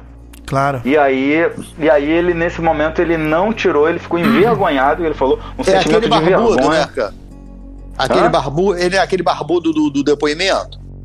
É o Júlio, barba? é. Ele Tem uma tem uma barba? barba, barba curtinha, é. Tem. É, ele parece um cara bem sério, hein, cara? Muito Uhum. sério. É, bem- é sim. E é por isso que eu tô contando isso aqui, porque se eu desconfiasse Bem que era sério. lorota. Eu Não, percebe não- que é não- sério. É, eu não, não traria esse, esse testemunho à tona se eu percebesse que, que era um, um comediante, né? Vamos dizer assim. Não, é bem sério. Mas, ele. Mas, mas aí- impressionante, hein? É, aí depois disso, o ser olhou pra frente e aí o OVNI começou a se afastar e foi embora pro céu. E como era a aí? aparência do OVNI? Era um OVNI clássico, cor de prata? Discoidal. É, discoidal, ele viu Uma a cúpula de- transparente, né? com a cúpula transparente. É, Por cima? E- e- isso, por cima. Como se fosse de vidro, né? Exato. Exatamente, tanto que aí, por isso que deu pra ele ver tudo. Nossa, e ele viu. Eu já fui ali onde, que ele, onde você tá falando, ali nessa pedra ali, ali você tem uma visão ampla. Ali de cima você vê tudo. O cara teve uma visão do cacete, hein? Sim, sim. Pô, Incrível ah, esse. ó, mas você vê, né? Ele, ele, ele menciona que era um. Ele. Pessoa que mais associa. é, o povo, né? Que ele mais associou foi com os asiáticos. Mas de toda forma, mesmo não sendo um asiático completo, mesmo assim é, é no estilo dos seres humanos, né? É humanoide, Sim. né? Humanoide bem, É. bem parecido com humano, né? Então Uhum. Traz a gente a, a pensar. Agora, sobre o que você falou, acho que foi ele mesmo que viu, né? A cidade no céu, esse mesmo fenômeno já foi registrado na China. É um- uma cidade também acima das nuvens, cara. Esse fenômeno foi registrado por várias pessoas. Eu vou ver se até eu publico no canal, que já faz um tempo isso aí. E é impressionante também. E era tipo uma cidade meio que. Ela não aparecia completamente, aparecia o topo dos prédios, assim, né? Que pelo menos parecia com prédios, né? E agora, da gente é, tentar trazer uma explicação para quem tá nos ouvindo, é, se a gente. Claro que a gente não vai ter explicação definitiva, né? Mas a gente A gente pode ter levantar suposições. suposições, É, hipó- hipóteses, né? É, É. é, de tipo, como a gente recebe recebe é, é, interferência do Sol, né? é, é, magnetização do Sol e ele se dis- dispersa pela camada, pelos polos que, que que tem que tem do magnetismo da Terra, né? Pronto, achei a palavra. Ele talvez ali essa energia possa ser uma interferência de outra dimensão com a gente. O que, que você acha, Isso, Cristiano? eu acho isso aí. Eu acho exatamente isso. É coisa transdimensional mesmo. Mas é momentâneo, né? Momentâneo. Da mesma forma que, que apareceu pra gente, a gente apareceu pra eles também.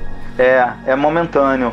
O Paulo Iannuzzi, que é um ufólogo aqui do Rio de Janeiro, um grande amigo, ele, não, ele tem uma, uma palestra que ele fala sobre pontos atômicos. É, e já foi per- perce- perceptível que um, um, um átomo, acho que é uma partícula menor que o átomo, quando vista, ela, ela, ela some e ela aparece novamente. O que pro- comprova, assim, é, em teoria, é que o, esse ponto, essa partícula, para ela sumir e aparecer de novo, então ela, hum, ela vai para outra dimensão e volta. Porque não teria outra explicação para aquela partícula é, sumir e aparecer. Sim, sim. E outra, a, de- desde o livro dos indianos do é, ma, ma, ma, Mavagar, como é que é? Mavagar, Mavagar Gita, alguma coisa assim, é, mostra cidades nos céus. Então, desde a, da, de- do sempre tem esse cruzamento. É provavelmente a grade que a gente tem na Terra, que são os pontos onde elas se cruzam a, a linha as linhas perpendiculares, né? Provavelmente nesse deve ter um ponto ali em São Tomé das Letras, nessa região, que também próximo ali da Serra da Beleza, né? Que com certeza dá esse, esses choques aí de dimensões. O que, que você acha, Riba? Ô, ô, ô, Cleiton, parece ter um papo de louco, né? Que é a pessoa que nu- nu- nunca presenciou isso, nunca viveu isso. Ele deve escutar falar, pô, esses caras são loucos. Então, cara, eu aconselho para toda pessoa que tiver dúvida, vai nesses locais que tem esses pontos energéticos, ou que tem essa, esses portais, onde tem uma linha que passa, com não sei o que, que tem, acontece. Vai nesses locais, vá a São Tomé das Letras, fica uns dias lá, visite aquelas montanhas, bota uma cadeirinha, fica naquelas montanhas lá em locais específicos, afastado da cidade, fora aí do burburinho, vai para aquelas montanhas afastadas, fica lá, fica andando naquelas estradas de chão lá durante o dia, anda à noite de carro, conversa principalmente com os moradores, com aquelas pessoas sérias, aquelas pessoas de idade, sabe? Que você vai ver que o negócio ali é diferente. Se tem dúvida, vá nesses locais que eu acredito que essas pessoas vão. Esse, essa inocência vai cair do, do, Esse véu da inocência vai cair dos olhos dele e eles vão passar a ver o mundo de outra maneira. Então, nesses locais acontece muita coisa, eu não tenho dúvida nenhuma, cara. Eu tenho certeza, porque eu já passei por experiências, eu já vi. Um dia eu também já fui assim, eu não acreditava em nada, eu achava que nada, só ouvia falar de ah, descobridor né, nos anos 70, não acreditava. Quando eu vi, eu percebi que nós não estamos sozinhos nesse mundo, não, cara. Com certeza. Que nem o Riba falou, você que tá ouvindo aí, é, não acredita na gente não, vai por sua é, conta, pô. vai por sua vai conta lá, e risco e vai lá e viva essa experiência. Ô, ô Cristiano, eu ia te perguntar da o OVNI falso positivo. Então, a gente tem, é, assim, dentro da ufologia, a gente busca sempre analisar, né, quando apresentam um, uma imagem, principalmente fotográfica, né, de OVNI, porque é, as fotos, elas é, é super interessante quando elas vêm acompanhadas do relato da pessoa, né, mas é, existem casos em que tá ali, já é só a gente dar uma analisada que dá para ver, né. No caso, o, o seu José, ele, é, lá de Sobradinho, ele tirou a foto lá do pessoal que tava mexendo com os bois e tal. É, um, uma foto bacana, né? O pessoal lá junto com gado, assim, né? Uns três ou quatro boi ali. E o pessoal ali, então ele tirou a foto, um campo aberto, com céu, uh, muitas árvores ao redor, o céu. E ele tirou a foto, pá. Aí depois, quando ele foi ver, tava lá um, uma imagem, né? Tipo um borrão discoidal. Um borrão discoidal no céu amarelo e grande, né? Aí ele ficou, né, eufórico, é um OVNI, porque obviamente Sobradinho é um distritozinho ali do ladinho, coladinho em Santo Tomé mesmo, faz parte de Santo Tomé. Aí ele, muito alarmado assim, já perguntou a alguns, é, algumas pessoas que são curiosas, né, entusiastas lá. Aí o pessoal, ia é OVNI mesmo, OVNI. Aí depois é, tivemos a, assim, eu e o Duque, eu, eu tava, eu tava, acho que foi no meu carro. Eu tava dirigindo, aí esse senhor, ele ia pro mesmo lugar que a gente ia lá na roça, né? Na estrada de terra. Aí entra aí, entra aí. Aí ele começou a falar pra gente do OVNI, uma coincidência assim, né? Ah, tá, deixa eu ver. Aí ele mostrou pra gente, eu, caramba, olhei assim na, na mão dele, era, ele imprimiu, né? Aí eu, pô, beleza. Dá uma olhadinha melhor. Aí a gente foi lá na, na Cachoeira da, da Lua, ali no, numa região ali para dentro da roça ali. Tem a Cachoeira da Lua. Tem um barzinho ali. Aí a gente foi lá no barzinho, é, fomos tomar uma cervejinha lá. Aí eu pedi a ele para ver melhor lá a foto. Aí quando eu olhei assim, eu fui. Beleza. Eu já, já entendi. Aí eu só esperei depois para pegar a digital e fazer uma aproximação. E era um pássaro. Um pássaro que passou ali em frente à, à câmera, né? Com fundo do céu Aí uhum. ficou, obviamente, desfocado. Então é muito, tem muito daquilo que a gente chama de falso positivo, né? É, então é bom a gente sempre ficar esperto para é, porque as fotos casuais muito raramente são ovnis, né? Agora um acontece e tanto acontece que é esse próximo caso aí do avistamento do pingo e a foto da sua sobrinha, esse Conta daí, pra gente aí. É, esse daí realmente foi uma foto casual, porque eles estavam passeando de Jeep ali próximo às pedreiras. Uma das pedreiras que fica até próximo ali da ladeira do amendoim, que é onde o carro, em vez de descer, ele sobe. Né? Uhum. Tem um lugar lá em São Tomé das Letras que se chama Ladeira do Amendoim.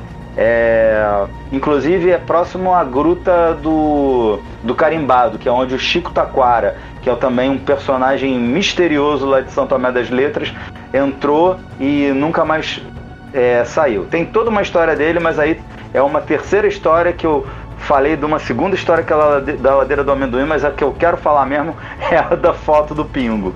Mas então, é bem ali naquela proximidade ali. Só a ladeira do amendoim, para o pessoal não ficar curioso, é que ali próximo, essa ladeira do amendoim, que é próximo a essa gruta, é um local onde é um declive e se você para o carro ali, desliga o carro e tira o freio de mão, ao invés do carro descer a ladeira, ele sobe. Mas a ladeira E é aí- muito íngreme? Ela não é muito íngreme, mas é o suficiente. Mas é uma pra- ladeira. É uma ladeira. É o suficiente para a gente não confundir com uma ilusão de ótica, embora, eh, conversando com o Moreira, eu falei para ele, olha, ter, da, né? da próxima vez que eu for, eu vou levar o tripé que tem o nível, meu tripé aqui que eu, que eu uso, ele tem um nível. Vou, Sim. vou levar bola de futebol, vou levar carrinho, vou levar o, o tudo. E, e e principalmente, vou ver se eu consigo um físico, um- uma pessoa formada em física e levar junto também. Para a gente checar toda a possibilidade, porque não é possível que aquilo seja ilusão de ótica. Sim, É. sim, com certeza. É, é incrível. Você, inclusive, você corre de costas como se fosse subir, você sente como se estivesse caindo. Se você não frear, você cai mesmo. Que é Nossa. incrível. É. Mas, beleza. É, essa é a ladeira do amendoim. E é, próximo ali, ali tem, inclusive, ali do ladinho tem uma pedreira. E o que, que acontece nas pedreiras? Ele, é, existem lá em São Tomé das Letras muitas montanhas, montanhas não é, é morrinhos, né? Muitos morros feitos com o resto de pedras de quartzito. Então eles, os caminhões amon- vão amontoando um monte de pedras ali e fica ali até que depois eles vão com outro caminhão para pegar aquela, aquele resto de pedra e levar para outro lugar. Então são montanhas, mo- morrinhos que se erguem e ficam uma temporada ali erguido. Imagina um morrinho aí de uns 20 metros de altura fica ali e aí nu- numa outra oca- ocasião quando tu vai lá ele já não tá mais lá ou então ele tá menor do que era entendeu então isso, isso é comum em alguns locais específicos próximos às pedreiras lá em São Tomé das Letras mas esse daí ele sempre tá lá porque é do ladinho da, da, da mineradora e aí tava lá, eles tinham ido, acho que lá na ladeira do amendoim, muito provavelmente, e estavam pegando aquela estrada de terra para sair. E aí do ladinho ali tem um, tinha um morro dessa pedreira, mais ou menos uns 20 metros de altura. E aí a sobrinha do, do meu amigo Pingo, que era inclusive o. Na ocasião ele ainda era o chefe do departamento de turismo de São Tomé das Letras. É um grande amigo meu de muitos anos. E a sobrinha dele ti- tirou uma foto ali da pedreira. No que ela tirou a foto com a máquina digital dela, quando ela olhou a foto assim, ela largou a câmera no, no chão do, do carro. Aí o, o, o meu amigo, mas que isso, Ariadne? Por que, que você largou a, a máquina assim no chão vai quebrar? Mas, não, tem alguma coisa nessa foto aí. Pega aí pra você ver.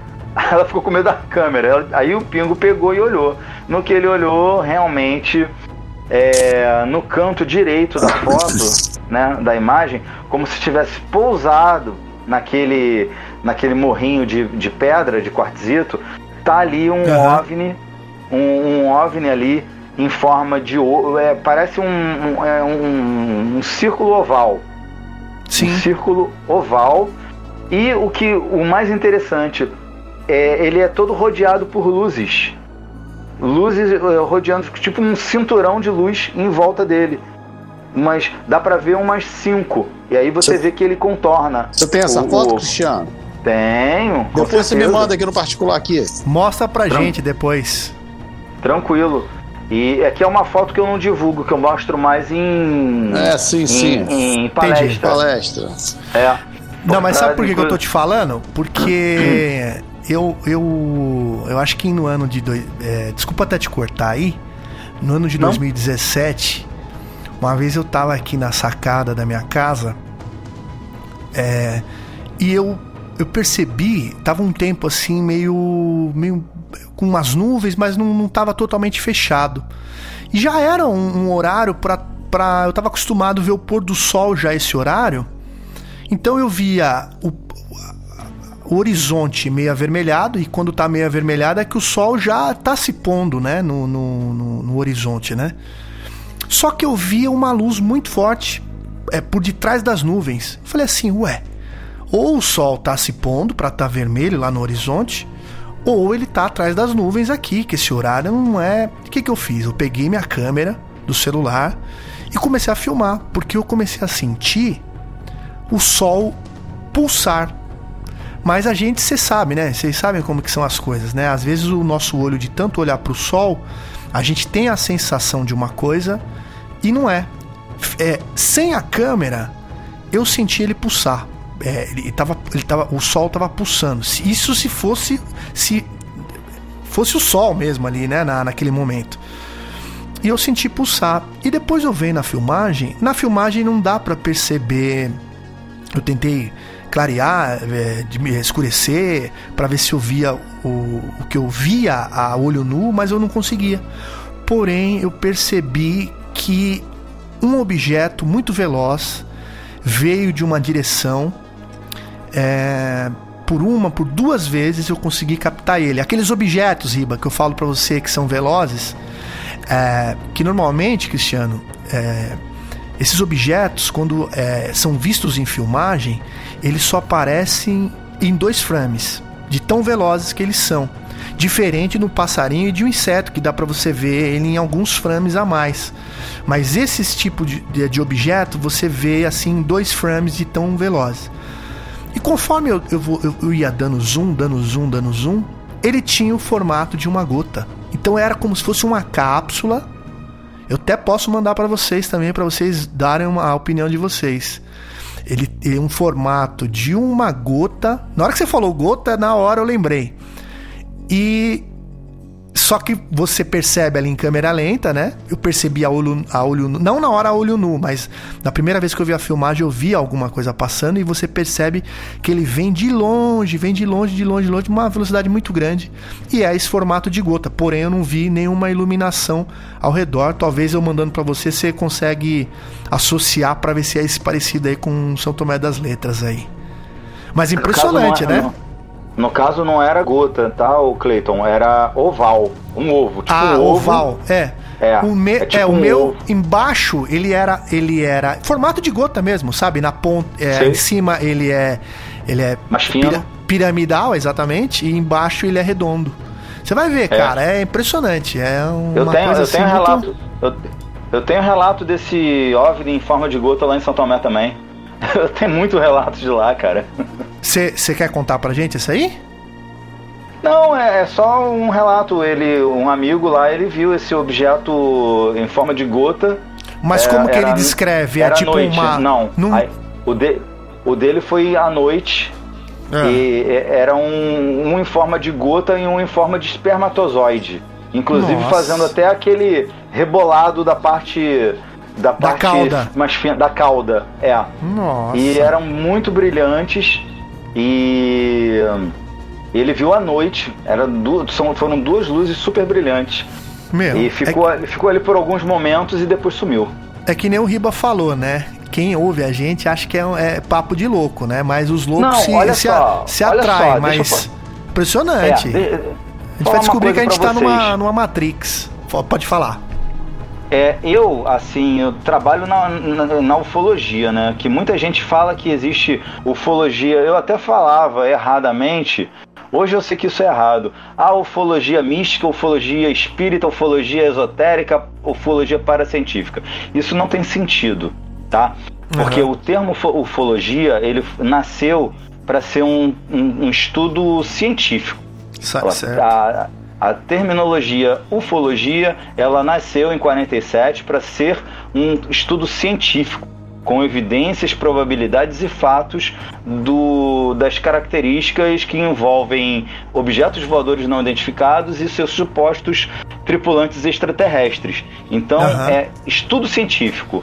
Agora, Existe o esoterismo que, que fala sobre naves e ETs. Existe o espiritismo que fala sobre os ETs, como os, os Ramatis. Existe a paraciência que fala sobre a existência de naves e extraterrestres. Mas colocar ufologia antecedendo essas terminações é um erro, porque ufologia é ufologia e pronto. As outras coisas são as outras coisas que falam sobre ETs e, e naves, né? Que sim, já, sim. já existe até antes da, da, do termo ufologia existir, né? Então é só isso para de, deixar claro. Agora, o que eu queria dizer é que eu trabalho em ufologia, né? Ou seja, no, nas características científicas da coisa. Mas quando você vai em São Tomé das Letras, você acaba que não tem jeito você se vê ali é, preso numa teia que te leva para as vertentes é, paracientíficas do, do, da coisa. Com certeza. Né? Inclusive. É, é, é. pode ah. falar, Cristiano, pode falar. Não, é, é que, é, que é, chega a ser palpável a atmosfera de mistério e de sobrenatural que envolve, conforme o, o, o Ribamar falou, o, é, aquela cidade realmente ela parece é, lúdica, parece uma coisa assim que não é normal. Ele tem toda a razão nessa colocação que ele fez. Não, e o interessante é que você anda naquelas estradas lá você, de repente, você tá andando assim, vem um, você encontra com pessoas tão estranhas, cara. Você não sabe, que de repente você não sabe se é uma pessoa normal, se é um ser, que é todo tipo de gente, é todo tipo de, de sabe? É uma mistura de coisas. E você, é o que o Cristiano falou, você sente a energia no ar. A gente que já está acostumado a ver essas coisas, a gente já teve experiência, eu ficava até com medo de ficar andando naquelas ruas de chão lá à noite, andando lá. Eu ficava com medo, cara. Eu andava, ah, olhava pra trás, certeza. olhava pro alto, falei, pô, do nada o troço aparece, cara. Então, o troço então, ali é então, sério, cara. Talvez tenha então, até a sensação de estar tá sendo seguido, né? A todo tempo, né? Sempre. Não, pegar esse gancho aí do Ribamar, então, para contar um caso meu. Conta aí. Interessantíssimo. Inclusive, eu inaugurei a vigília ambulante, ô Ribamar. eu inaugurei a vigília ambulante lá em São Tomé, que foi o seguinte: lá em São Tomé das Letras existe um ermitão, um senhor de idade com longos cabelos brancos e barba branca, uhum. e que mora num casebre na roça, sozinho. Imagina que, que ele não tem com... para contar, hein? Tem muito. Ele tem, ele tem para contar, ele tem para contar e, e para mostrar porque Meu ele tem Deus. um caderno escrito com todo, tudo que o ser passa para ele. Vamos lá visitar ele, Cristiano. Hã? Vamos lá visitar esse cara, hein? V vamos sim. Vamos, já fui, inclusive. Nesse dia que eu vou contar agora esse caso para vocês. Então, ele me contou, ele me contou muita coisa, gente, muita coisa, mas então, ele não quis gravar a entrevista. Ele falou que numa próxima ocasião que eu for lá, aí ele, ele vai me conceder a entrevista. Mas naquela noite não, não, não seria o caso. Bom, o, o, o nome dele é Ismael. Eu conheci ele numa palestra que eu dei lá em Santo Tomé das Letras. Foi a primeira palestra que eu ministrei lá em Santo Tomé das Letras, em 2017, em que eu é, é, foi num é, no Festival Místico Esotérico que acontece lá em Santo Tomé das Letras. Eu fui convidado para ministrar uma palestra sobre ufologia. Então eu, eu levei uma, uma palestra falando sobre quando a, a ufologia ela se encontra com a paraciência né? É, e aí eu mostrei vários, várias é, ocasiões em que isso acontece. E beleza, quando acabei a palestra, o Ismael ele estava me, me olhando ali, ele esperou, porque terminei a palestra, veio uma multidão conversar comigo, que queria contar o caso, que queria é, perguntar e papapá, papapá, aquela coisa toda. Ele, e, ele, e ele pacientemente esperou o, é, aquela aglomeração passar, e aí quando passou, ele veio calmamente, tudo bom? Eu sou o Ismael, eu, nossa, eu sei quem, quem é o senhor. Inclusive, ele até deu uma palestra, só que ele preferiu dar a palestra dele lá fora.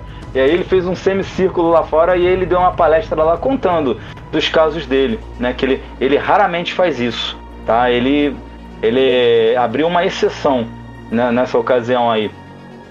E é, ele veio conversar comigo, não, Cristiano, que eu gostei muito da sua palestra e eu queria te mostrar isso aqui. Aí ele me mostrou um, um caderno, mostrou um caderno para mim.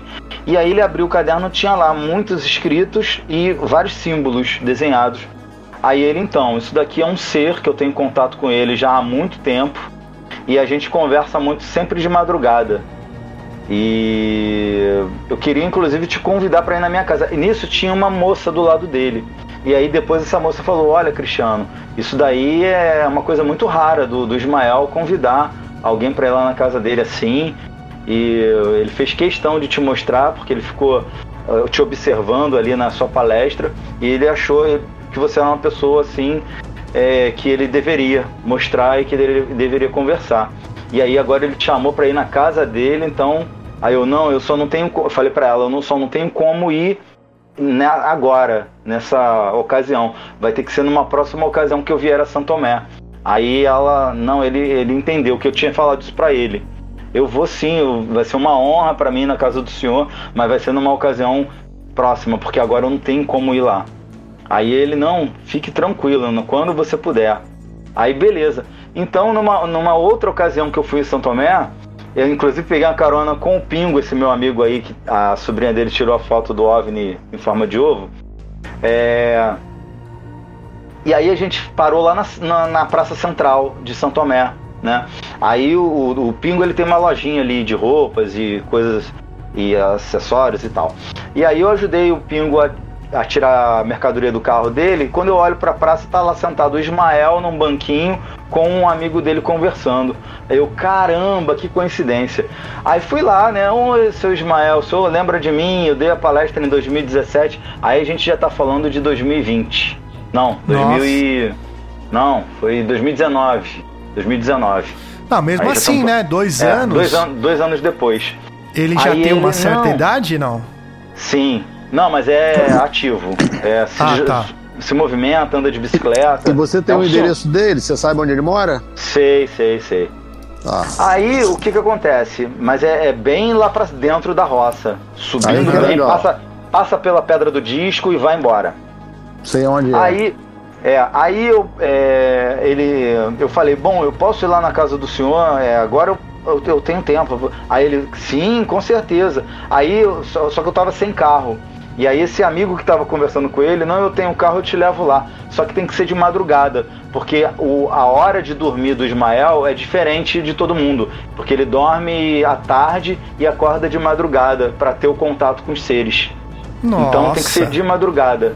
É, para conversar com ele, para encontrar ele acordado, tem que chegar lá umas duas horas da manhã.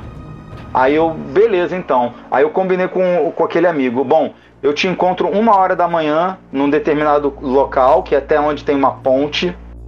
E, e aí a gente vai. Você, aí, aí ele falou, aí eu te levo lá no Ismael. Eu, não, beleza.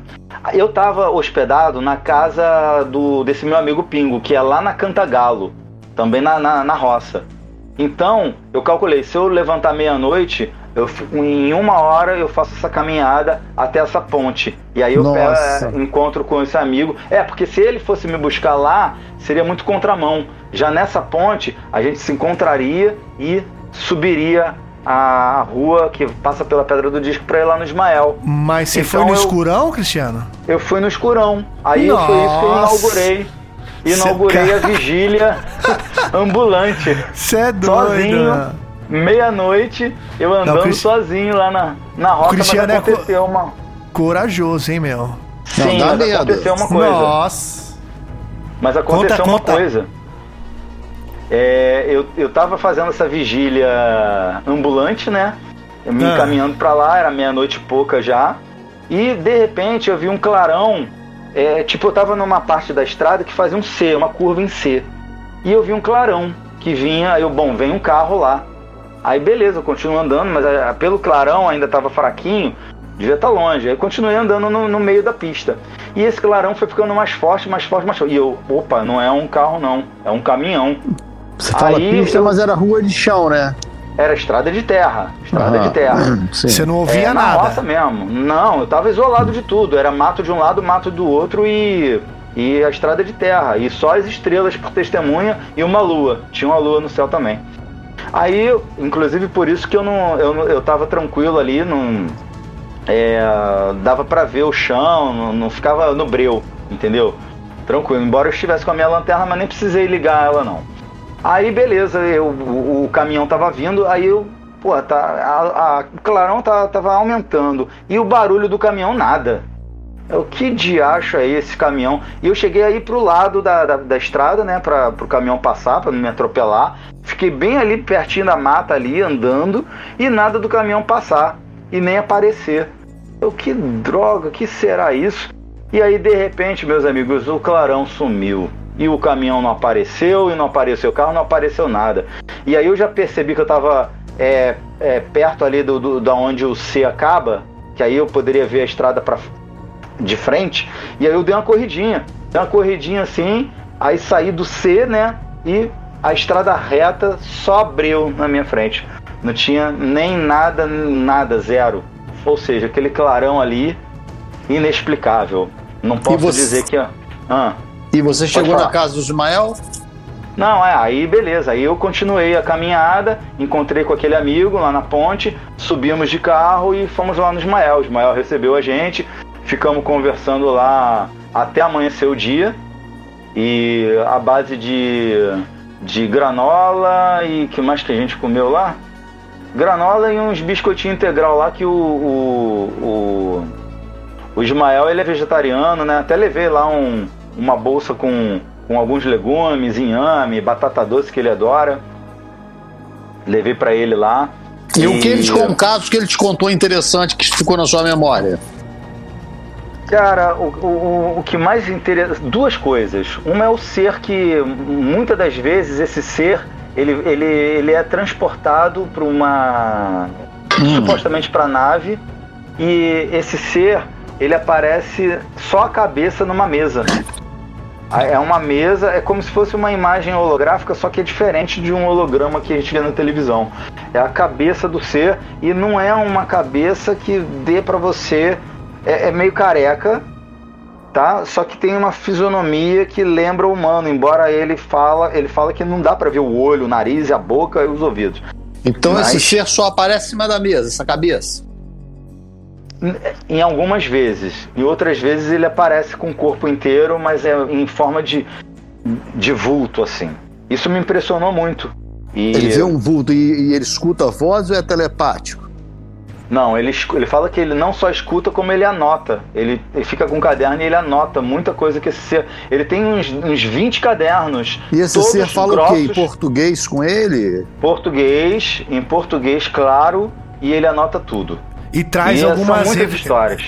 Traz algumas muitas... revelações para eles? Para ele? Sim, sim, sim. Revelações de, do mundo.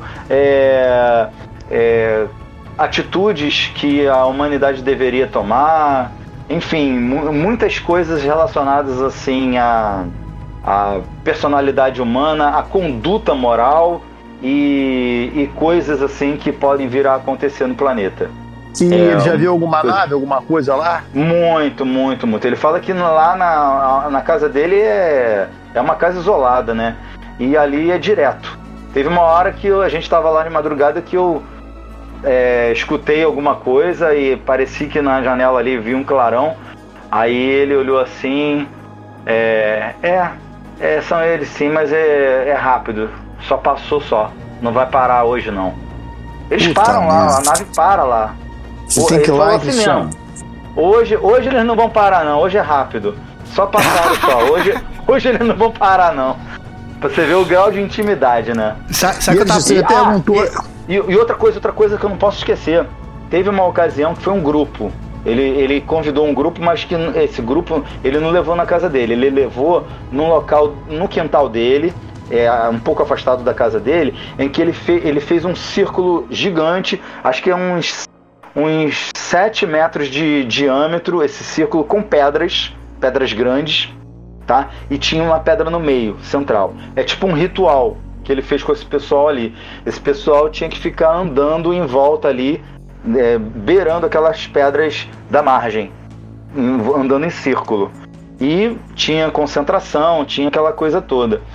E é, uma das meninas é, começou a se sentir mal, falou que começou a reclamar, dizendo que não estava se sentindo bem. E aí o Ismael ele não estava andando, ele estava sentado ali fora, observando tudo. E aí o pessoal que estava andando em volta da, da ali daquele círculo saíram todos, o Ismael pediu para saírem e só ficou a menina andando. E, e, e ela andava como se estivesse em transe, com os olhos semicerrados e só reclamando que estava se sentindo mal. E aí o Ismael é, falou para ela: Olha, você é, vem andando aqui para minha direção e me dá a mão. Aí no, no que ela deu a mão para ele, aí ele agora você pode abrir os seus olhos. E aí ela abriu. Ela estava simplesmente a quase um metro acima do chão, flutuando, andando. E aí depois Nossa. ela, ela, ela caiu no, no chão assim, ele segurou ela. E aí levou. E ela ficou branca, pálida, aterrorizada, né? E ele acalmou ela, obviamente. Mas isso foi. E ele me levou nesse local e eu vi lá essas pedras. Eu vi isso já no dia seguinte de manhã. Ele me levou lá para eu ver essas pedras lá. Incrível. Você acha que o convite que ele te fez, que o pessoal falou que ele não é acostumado a levar ninguém lá, você acha que, que foi uma indicação dessa entidade aí que fala com ele para te levar lá? Sim, ele, ele acabou que me, me passou essa ideia, entendeu? De que o meu trabalho era muito importante, sobretudo, não só em Santo Tomé, mas em Santo Tomé o meu trabalho era muito importante também, e que era para eu continuar. Continuar porque. É, e eu tive vários sinais, cara, que, que realmente eu, eu tenho uma história para fazer lá em Santo Tomé. Eu tive uma experiência que, inclusive, no, no, último evento que eu fiz lá, que eu faço eventos de ufologia lá em Santo Tomé todo ano, né? Eu tava uhum. com um grupo, eu tava com um grupo lá chamado Múltiplas Consciências, que eram é, outra, outras, outras pessoas de lá que tra trabalham nessa linha do, do esoterismo e tudo mais, só que é, eles falam do, de, dos discos e da, dos pontos de luz e de, dos contatos e tal, mas sem ser na linha da ufologia, né, da linha científica. Eles são da, daquela pegada mais paracientífica. E eu que era o único contraponto ali, vamos dizer, que trabalho mais na linha racional científica, né? Uhum. E, e, isso aí, hum, não, não com todos não, porque o, o Juarez é o meu braço direito lá em Santo Tomé, eu considero ele um irmão e ele é esoterista. Só que, poxa, o cara é totalmente centrado, um baita de um esoterista e sem nenhum tipo de viagem de maionese. Completamente diferente de outros que compunham lá aquele grupo. E aí eu preferi até é, sair do grupo, mantenho amizade com todos eles, gosto de todos eles, mas eu saí do grupo e mantenho agora o assim, vou continuar fazendo meus eventos lá, né? Com a ajuda somente do Juarez, que é, é, é o, meu, o Juarez e a esposa dele, a Letícia, que são é o meu braço direito lá na. Eles dois, né? São os meus braços direito lá em São Tomé das Letras, que vão me ajudar aí na continuidade dos eventos que eu vou fazer lá assim que, que essa pandemia acabar e a gente puder voltar a fazer os, os, os trabalhos lá. Mas. Aí eu até perdi o que, que eu ia Ô, falar. Cristiano, ah. É, é, eu quero ir contigo lá nessa casa Ismael, hein? Vamos marcar isso. Vou, quando terminar aqui, eu te ligo. Tranquilo. Inclusive, Cleiton, eu e o Cristiano já tivemos avistamento junto lá em São Tomé da, e lá na Serra da Beleza. É. É, é cara. Tivemos avistamento junto lá. É a, du é, a dupla, é a dupla que funciona, hein, meu? Já vimos, eu e o Cristiano, né? lado a lado. Não, tem que trazer mesmo, tem que ser estudado. E eu ia até falar para você, Cristiano, para quem está nos ouvindo agora, é, para quem tem interesse de conhecer São Tomé das Letras, é, eu gostaria que você passasse algumas dicas aí pro, pro pessoal que tiver interesse aí de, de não só de participar de São Tomé das Letras, no caso assim, por exemplo, é, é de saber pousada, saber assim, é, você dá umas dicas assim para as pessoas que estão totalmente perdidas assim, é, porque a gente já está se encaminhando para o final. E aí depois na sequência eu ia te pedir para para falar também da dos seus projetos aí, aí você já pode emendar aí. Você tem alguma coisa antes, Riba, de falar? Não, não, já estamos para duas horas e meia, tá de bom tamanho, mete, mete bronca. Olha só, olha só, Cleiton, ao invés de falar dos meus projetos, isso aí depois eu posso falar, porque eu acho que é, seria interessante, talvez, eu contar de um dos últimos casos aqui, que eu já até é, eu antecipei. Se você vê no, num, num, programa que eu te passei aí, no número 6, o último lá, eu já adiantei alguns. Sobrou só dois casos, que é a da criança híbrida e do o Avni Amarelo Maravilhoso que eu vi lá com o Duque Estrada. Não, né? fica à vontade, fica à vontade. Aí, aí talvez seja melhor eu falar rapidamente, tentar até abreviar ao máximo é, esses dois casos, porque encerra o, o realmente o, o que tem para falar de Santo Tomé. E deixa claro, os, claro. Meus, os meus projetos depois eu em outra não, ocasião, depois, porque senão vai não, fica, prolongar muito. Fica, aqui você fica à vontade, Cristiano. Mete bronca. Pode Beleza. falar. Compartilha Bom, com a gente aí, que a gente quer ouvir. É, que eu acho que é super interessante, o pessoal sempre gosta muito quando eu conto esses dois últimos casos que eu vou contar agora, que é de uma criança aí, supostamente híbrida, lá em Santo, que nós conhecemos lá em Santa Maria das Letras. Nós, eu digo eu e a minha amiga que estava comigo lá na ocasião. E o OVNI amarelo maravilhoso que eu presenciei juntamente com meu grande irmão Duque Estrada. Depois, veja bem, não foi na vigília que nós vimos o OVNI amarelo maravilhoso. Foi depois da vigília. Eu explico. Mas primeiro a criança híbrida, supostamente híbrida. Bom, estava eu e minha amiga, a gente tinha acabado de fazer um lanche, foi um crepe, é importante falar isso. Comemos a mesma coisa, eu e ela. Nós comemos exatamente a mesma coisa. A gente tinha jantado antes a mesma coisa, que foi um peixe, depois a gente lanchou mais tarde, né? um crepezinho, tranquilo. A gente estava subindo ali a, a, ladeira no centro de Santo Tomé da Letra para ir lá em direção à, à pirâmide, porque ali, antes de você subir as lajotas de pedra para ir para a pirâmide, é onde, ali onde ficam os bares ali embaixo. Né? Mas aí a gente estava ali ainda, bem lá para baixo ainda, no centro mesmo de Santo Tomé. Passamos um pouquinho ali da gruta do João Antão, fomos subindo ali aquela rua.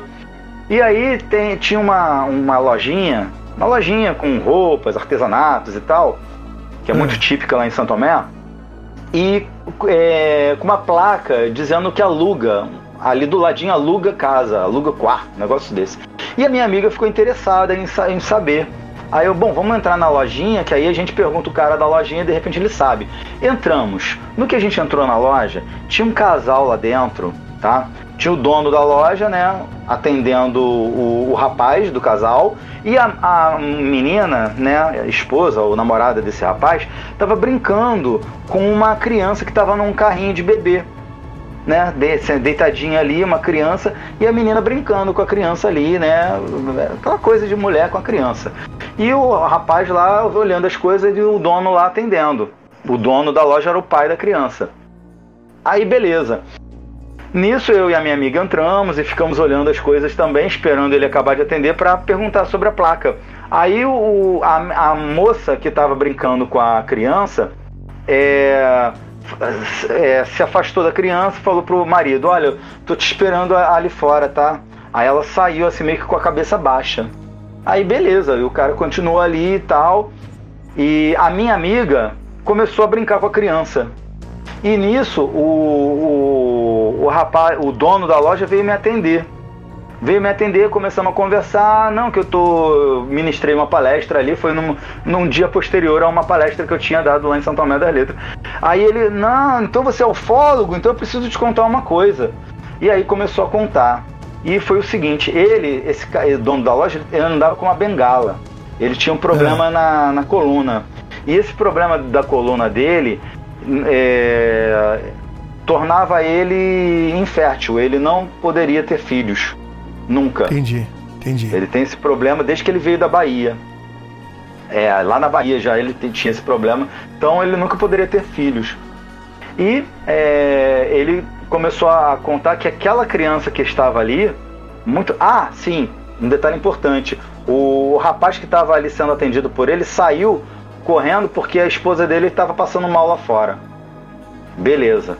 Aí ele começou a me contar que é, teve uma determinada noite, eles já estavam lá em Santo Tomé das Letras há um tempo, ele e a esposa dele, e eles foram ter a relação normal, né, de um casal, ter a sua relação à noite. Só que nessa noite estava diferente.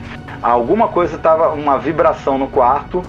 É, ele sentiu as costas dele todas esquentar, ficou tudo quente e a esposa dele viu um ser de 3 metros de altura em pé Nossa. ali no quarto deles.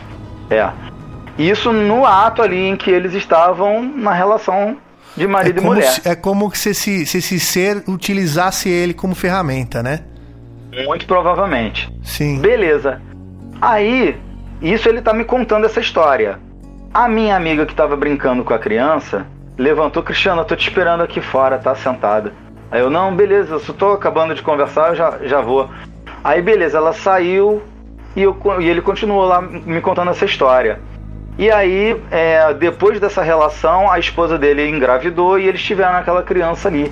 E era uma criança bonita mesmo, os olhos, uns olhos fixos assim, até é estranho para uma criança daquela idade, né? Olhava fixo assim, não ficava aquela coisa de viajando assim de criancinha, né? Olhando pro nada, olhava para você assim como se estivesse e aí, beleza? Estranho. Mas beleza, ele me contando isso, aí a minha Um- amiga ela volta. um olhar consciente, né? Talvez, né? É, tipo isso. Aí a minha amiga, ela vem na porta da loja, Cristiano, eu tô passando mal. Aí eu, é? Bom, então tá, meu amigo, eu vou ter que ir lá que ela tá passando mal. Aí beleza, então, é, a gente se fala outra hora. Aí tchau. Aí saí, aí a, a minha amiga, ai caramba, eu tô passando muito mal. Eu, o que que você tem? Não, eu não sei. Aquela criança, ela é estranha, ela é... É, ela, ela tem movimentos na mão quando eu estava brincando com ela, como se fosse uma criança muito avançada. Ela- os movimentos é, são muito precisos. Não é de uma criança daquela idade. E ela conhece criança, ela tem filha. Enfim, é muito estranho. E, e aí não, não deu assim 10 metros que a gente caminhou, ela botou tudo para fora. Chamou o Raul. Nossa. É, e detalhe, a esposa do, do, do rapaz que estava lá na loja antes brincou com a criança, saiu passando mal e teve a mesma, mesma sintoma. Também vomitou tudo. Ou seja, tivemos duas mulheres que brincaram com a mesma criança e a energia, não é que a criança é má, mas a energia foi tão intensa que Sim. elas é, passaram mal e tiveram esse, é, esse é, é, problema de que é até natural, né, do acúmulo de energia. Mas essa criança, ela, ela deveria ser. é, você ter o contato ali desse, desse, desse pai aí, né? Pra ser, continuar sendo analisado, né? Conforme for passar do tempo, que com certeza mais histórias dessa criança tem, hein? Talvez seria até interessante. Eu até perguntei na tentar, loja né? do lado, acompanhar, né? É rapaz? lógico, é lógico. É um, é um caso bem interessante mesmo. Pô, E duas mulheres passaram Sim, mal depois sim. do contato com a criança, quer dizer, A uma outra, mulher, assim- a outra mulher não era a mãe da criança, não, né? Não, a outra mulher era a esposa do rapaz que estava lá, cliente. Era um casal cliente. Ah, tá, tá. E aí a, a esposa do rapaz brincou com a criança, saiu passando mal.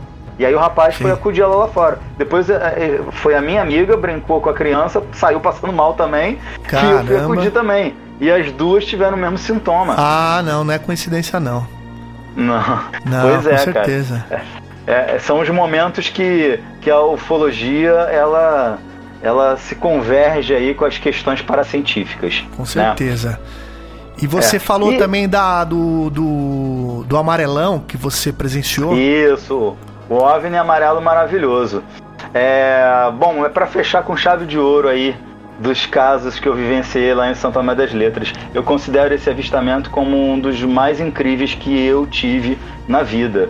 É, estava eu e meu grande amigo, irmão Duque Estrada, né, a gente lá fazendo a vigília como se, como se deve, sentados ali próximo à pirâmide, numa pedra que inclusive tem uma outra pedra que tem uma lajota assim que ou a gente corre para a pirâmide e fica lá dentro da, da casa da pirâmide, ou tem essa lajotazinha que também dá para se abrigar ali se porventura vier um maracanã voador muito rápido. Claro. Embora que a gente sabe que se ele quiser mesmo, posso me abrigar em qualquer lugar que eles vão sugar você e vai levar de qualquer jeito. Mas é, é, só por uma, uma questão de consciência tranquila, a gente procura fazer a vigília ou perto de uma árvore bem frondosa ou perto de um, de um local que a gente pode correr e se abrigar. Bom, mas aí beleza, ficamos ali é, durante boa parte da noite, aí fomos fazer um lanche, voltamos e ficamos até as 5 horas da manhã. Quando deu 5 horas da manhã, bom, vamos, já deu, vamos descansar que ah, provavelmente não vai acontecer mais nada, né? Óbvio que a gente sabe que se pode acontecer a qualquer momento, né? Mas a gente estava cansado e aí decretamos ali o final da vigília. Então saímos daquele local e começamos a descer, né? Que é uma trilhazinha. Aí você sai da trilha e você tem umas lajotas de pedra é, que formam uma ladeira e aí você vai descendo ali, que aí é onde você vai chegar nos, bar, nos barzinhos lá embaixo, que é onde funciona a night, né? Onde tem os barzinhos uhum. com música ao vivo, tem um barzinho de um amigo meu que toca rock and roll, enfim, os barzinhos legais ali. Aí a gente foi descendo, eu, opa, tá até aberto, dava pra ver, tá até aberto ali o, o rapaz ali que tem uma long neck, vamos tomar uma cervejinha ali antes pra dar uma relaxada e ir embora dormir. Aí o Duque, beleza. Só que quando a gente tava já descendo a ladeira ali, né, das lajotas de pedra, já quase chegando lá nos bares, o Duque, ô Cristiano, espera só um minutinho.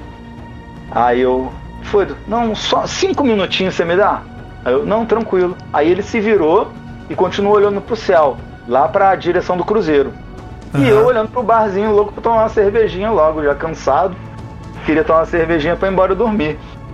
Cara, não deu nem dois minutos. Eu só vejo a mão do Duque no meu braço, assim, me puxando. Olha aquilo! No que eu virei, meu irmão, era um. Imagine uma bola luminosa, amarela, mas não é um amarelo qualquer. É um amarelo.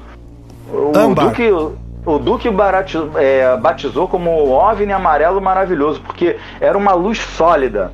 Uma luz sólida. Ela tava. Eu calculo que há uns 70 ou menos, até uns 50 metros da gente, Nossa. passando. Ela estava passando de forma horizontalmente, da direita para a esquerda, e não estava nem muito rápida, mas também não estava muito devagar. Velocidade e, de um carro, compara, Cristiano? Não, numa velocidade de 40, 40 por é. hora. Você Sim, olhando. Tava, tava devagar, você, tava devagar. Você olhando, não, talvez você, não, é 40, 40. É, você olhando para um ah, mas carro. É... é, você olhando para um carro numa estrada, você tá a 50 metros dessa estrada, um carro passando a 40. Era nesse nessa velocidade mesmo. É uma boa, deu é. para ver bem. Deu para ver muito bem, cara. Era uma bola que eu calculo assim, no visual, né? É óbvio que devia ser bem maior que isso. Mas no meu visual ali, calculando 50 metros de distância, devia ter assim uma, umas três bolas de basquete. Bem grande, gorda, assim. E Mas você, você via o contorno passando. dela ou via ela como se fosse luz? É luz. Era uma luz assim incrível. Ela oscilava? Linda. Oscilava a iluminação não. ou não? Não, ela não oscilava, ela, ela tava passando. E aí o que, que aconteceu? Eu não fiquei ali a, a, nos primeiros segundos, eu, a gente não ficou ali olhando para ela assim, é, embasbacado. A gente começou a correr subindo a ladeira. Vamos, que é pra. É, a, deu uma ansiedade de querer ver mais perto ainda. E começamos Sim. a correr para subir a, a lajota de pedra. E a gente não estava sozinho, tinha mais pessoas ali. Tinha pessoas lá em cima da lajota do morro, lá perto do cruzeiro.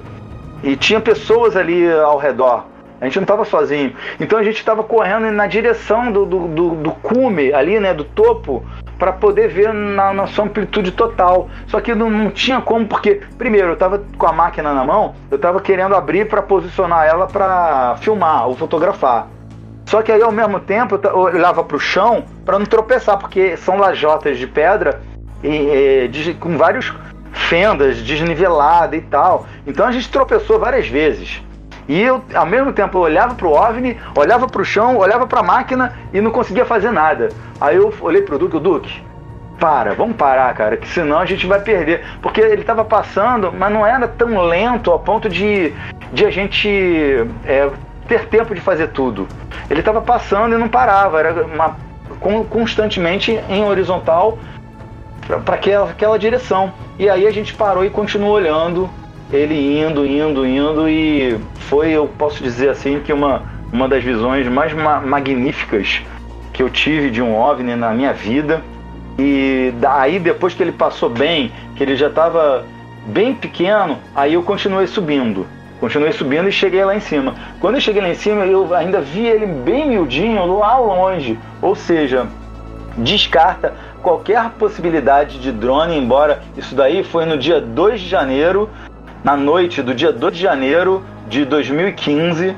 Né, a gente tinha passado o ano novo lá e é, eu, eu, eu tava. A, noite, cara, ela tava bem clara e eu vi até onde não, não, não podia mais ter assim, a possibilidade, porque a gente ficou pensando seria drone, mas pô, não tinha, haja controle remoto para tamanha distância. Que ele ah, já sim. passou de E haja potência, né, para ter essa luz tão forte aí. Sim, sim. Não, não drone, tem, né? não, não era Não, não drone, dá, não, não tinha barulho, não, não tinha nada, meu irmão. Sim. Não, não, tinha, não era nada que a gente pudesse é, substituir ou, ou dizer que ah, pode ser isso, pode ser aquilo. Aquilo era um objeto voador não identificado, total, maravilhoso. OVNI amarelo maravilhoso.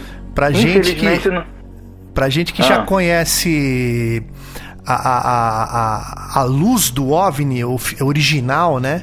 É diferente de É. uma luz é, humana, né? Uma luz ali do é, o, drone. Doc, uma, o, o, o Duque fala que é uma, um- uma luz sólida. né, É diferente mesmo. É, não, é, não dá pra explicar com palavras, né?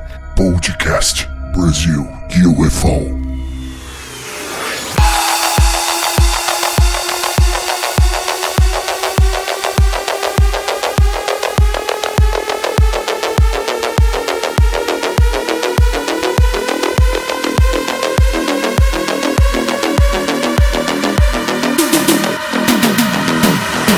Hoje o Cristiano trouxe pra gente aqui os casos é, de São Tomé das Letras, um lugar assim que pra quem quiser conhecer.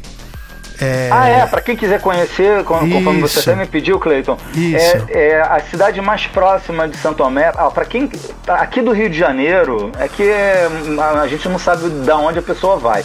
Eu de carro daqui do Rio de Janeiro, eu vou pra por Cruzilha. Eu chego em Cruzilha ou então até antes. É, caramba.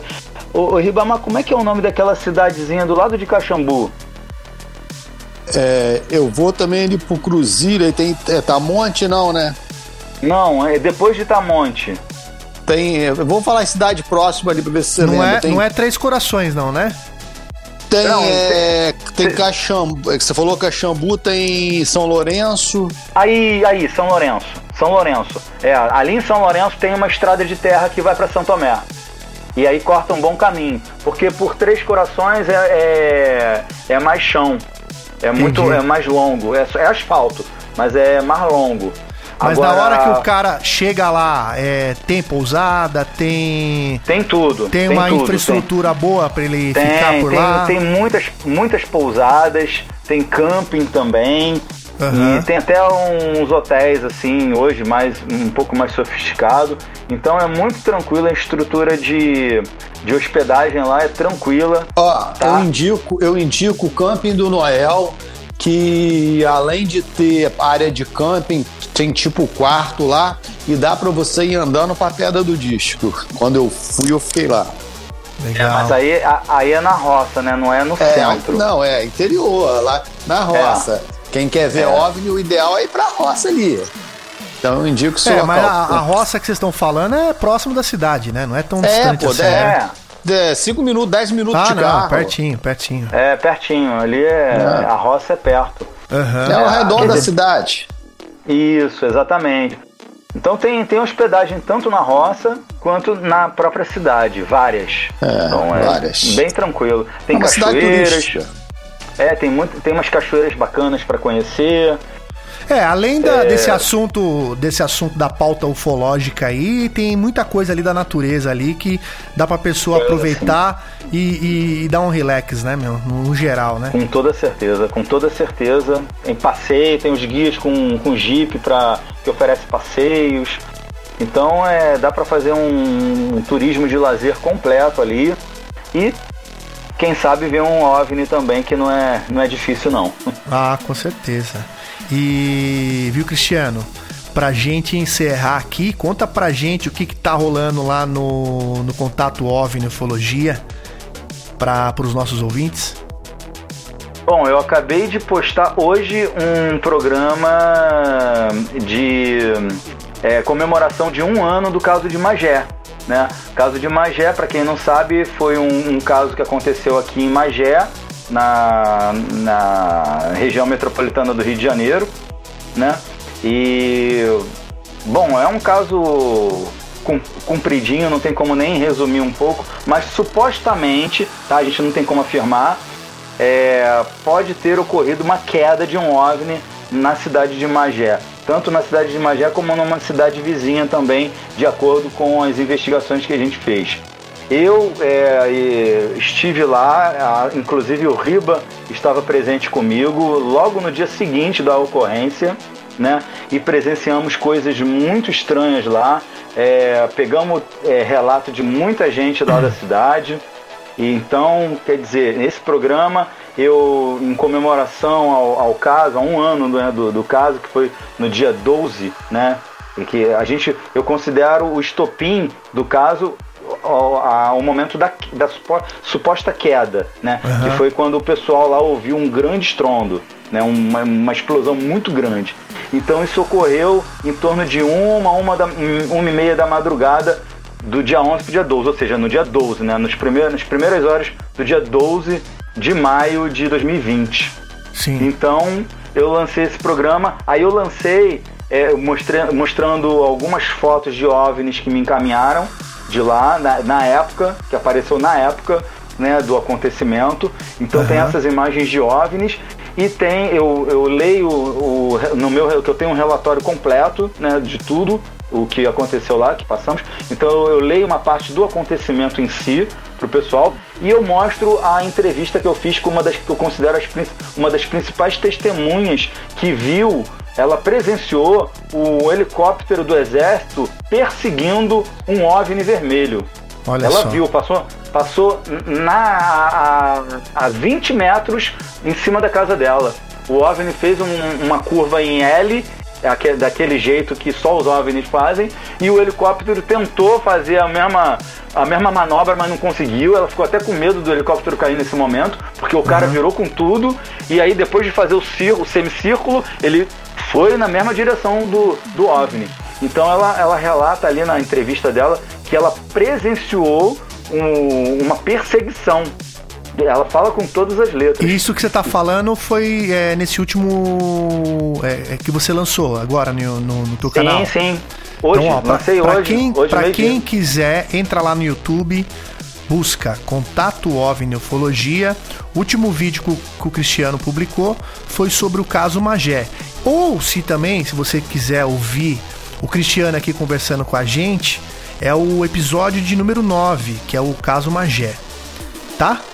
E é isso, eu gostaria de agradecer o Cristiano pela, pela, pela participação, pela segunda participação.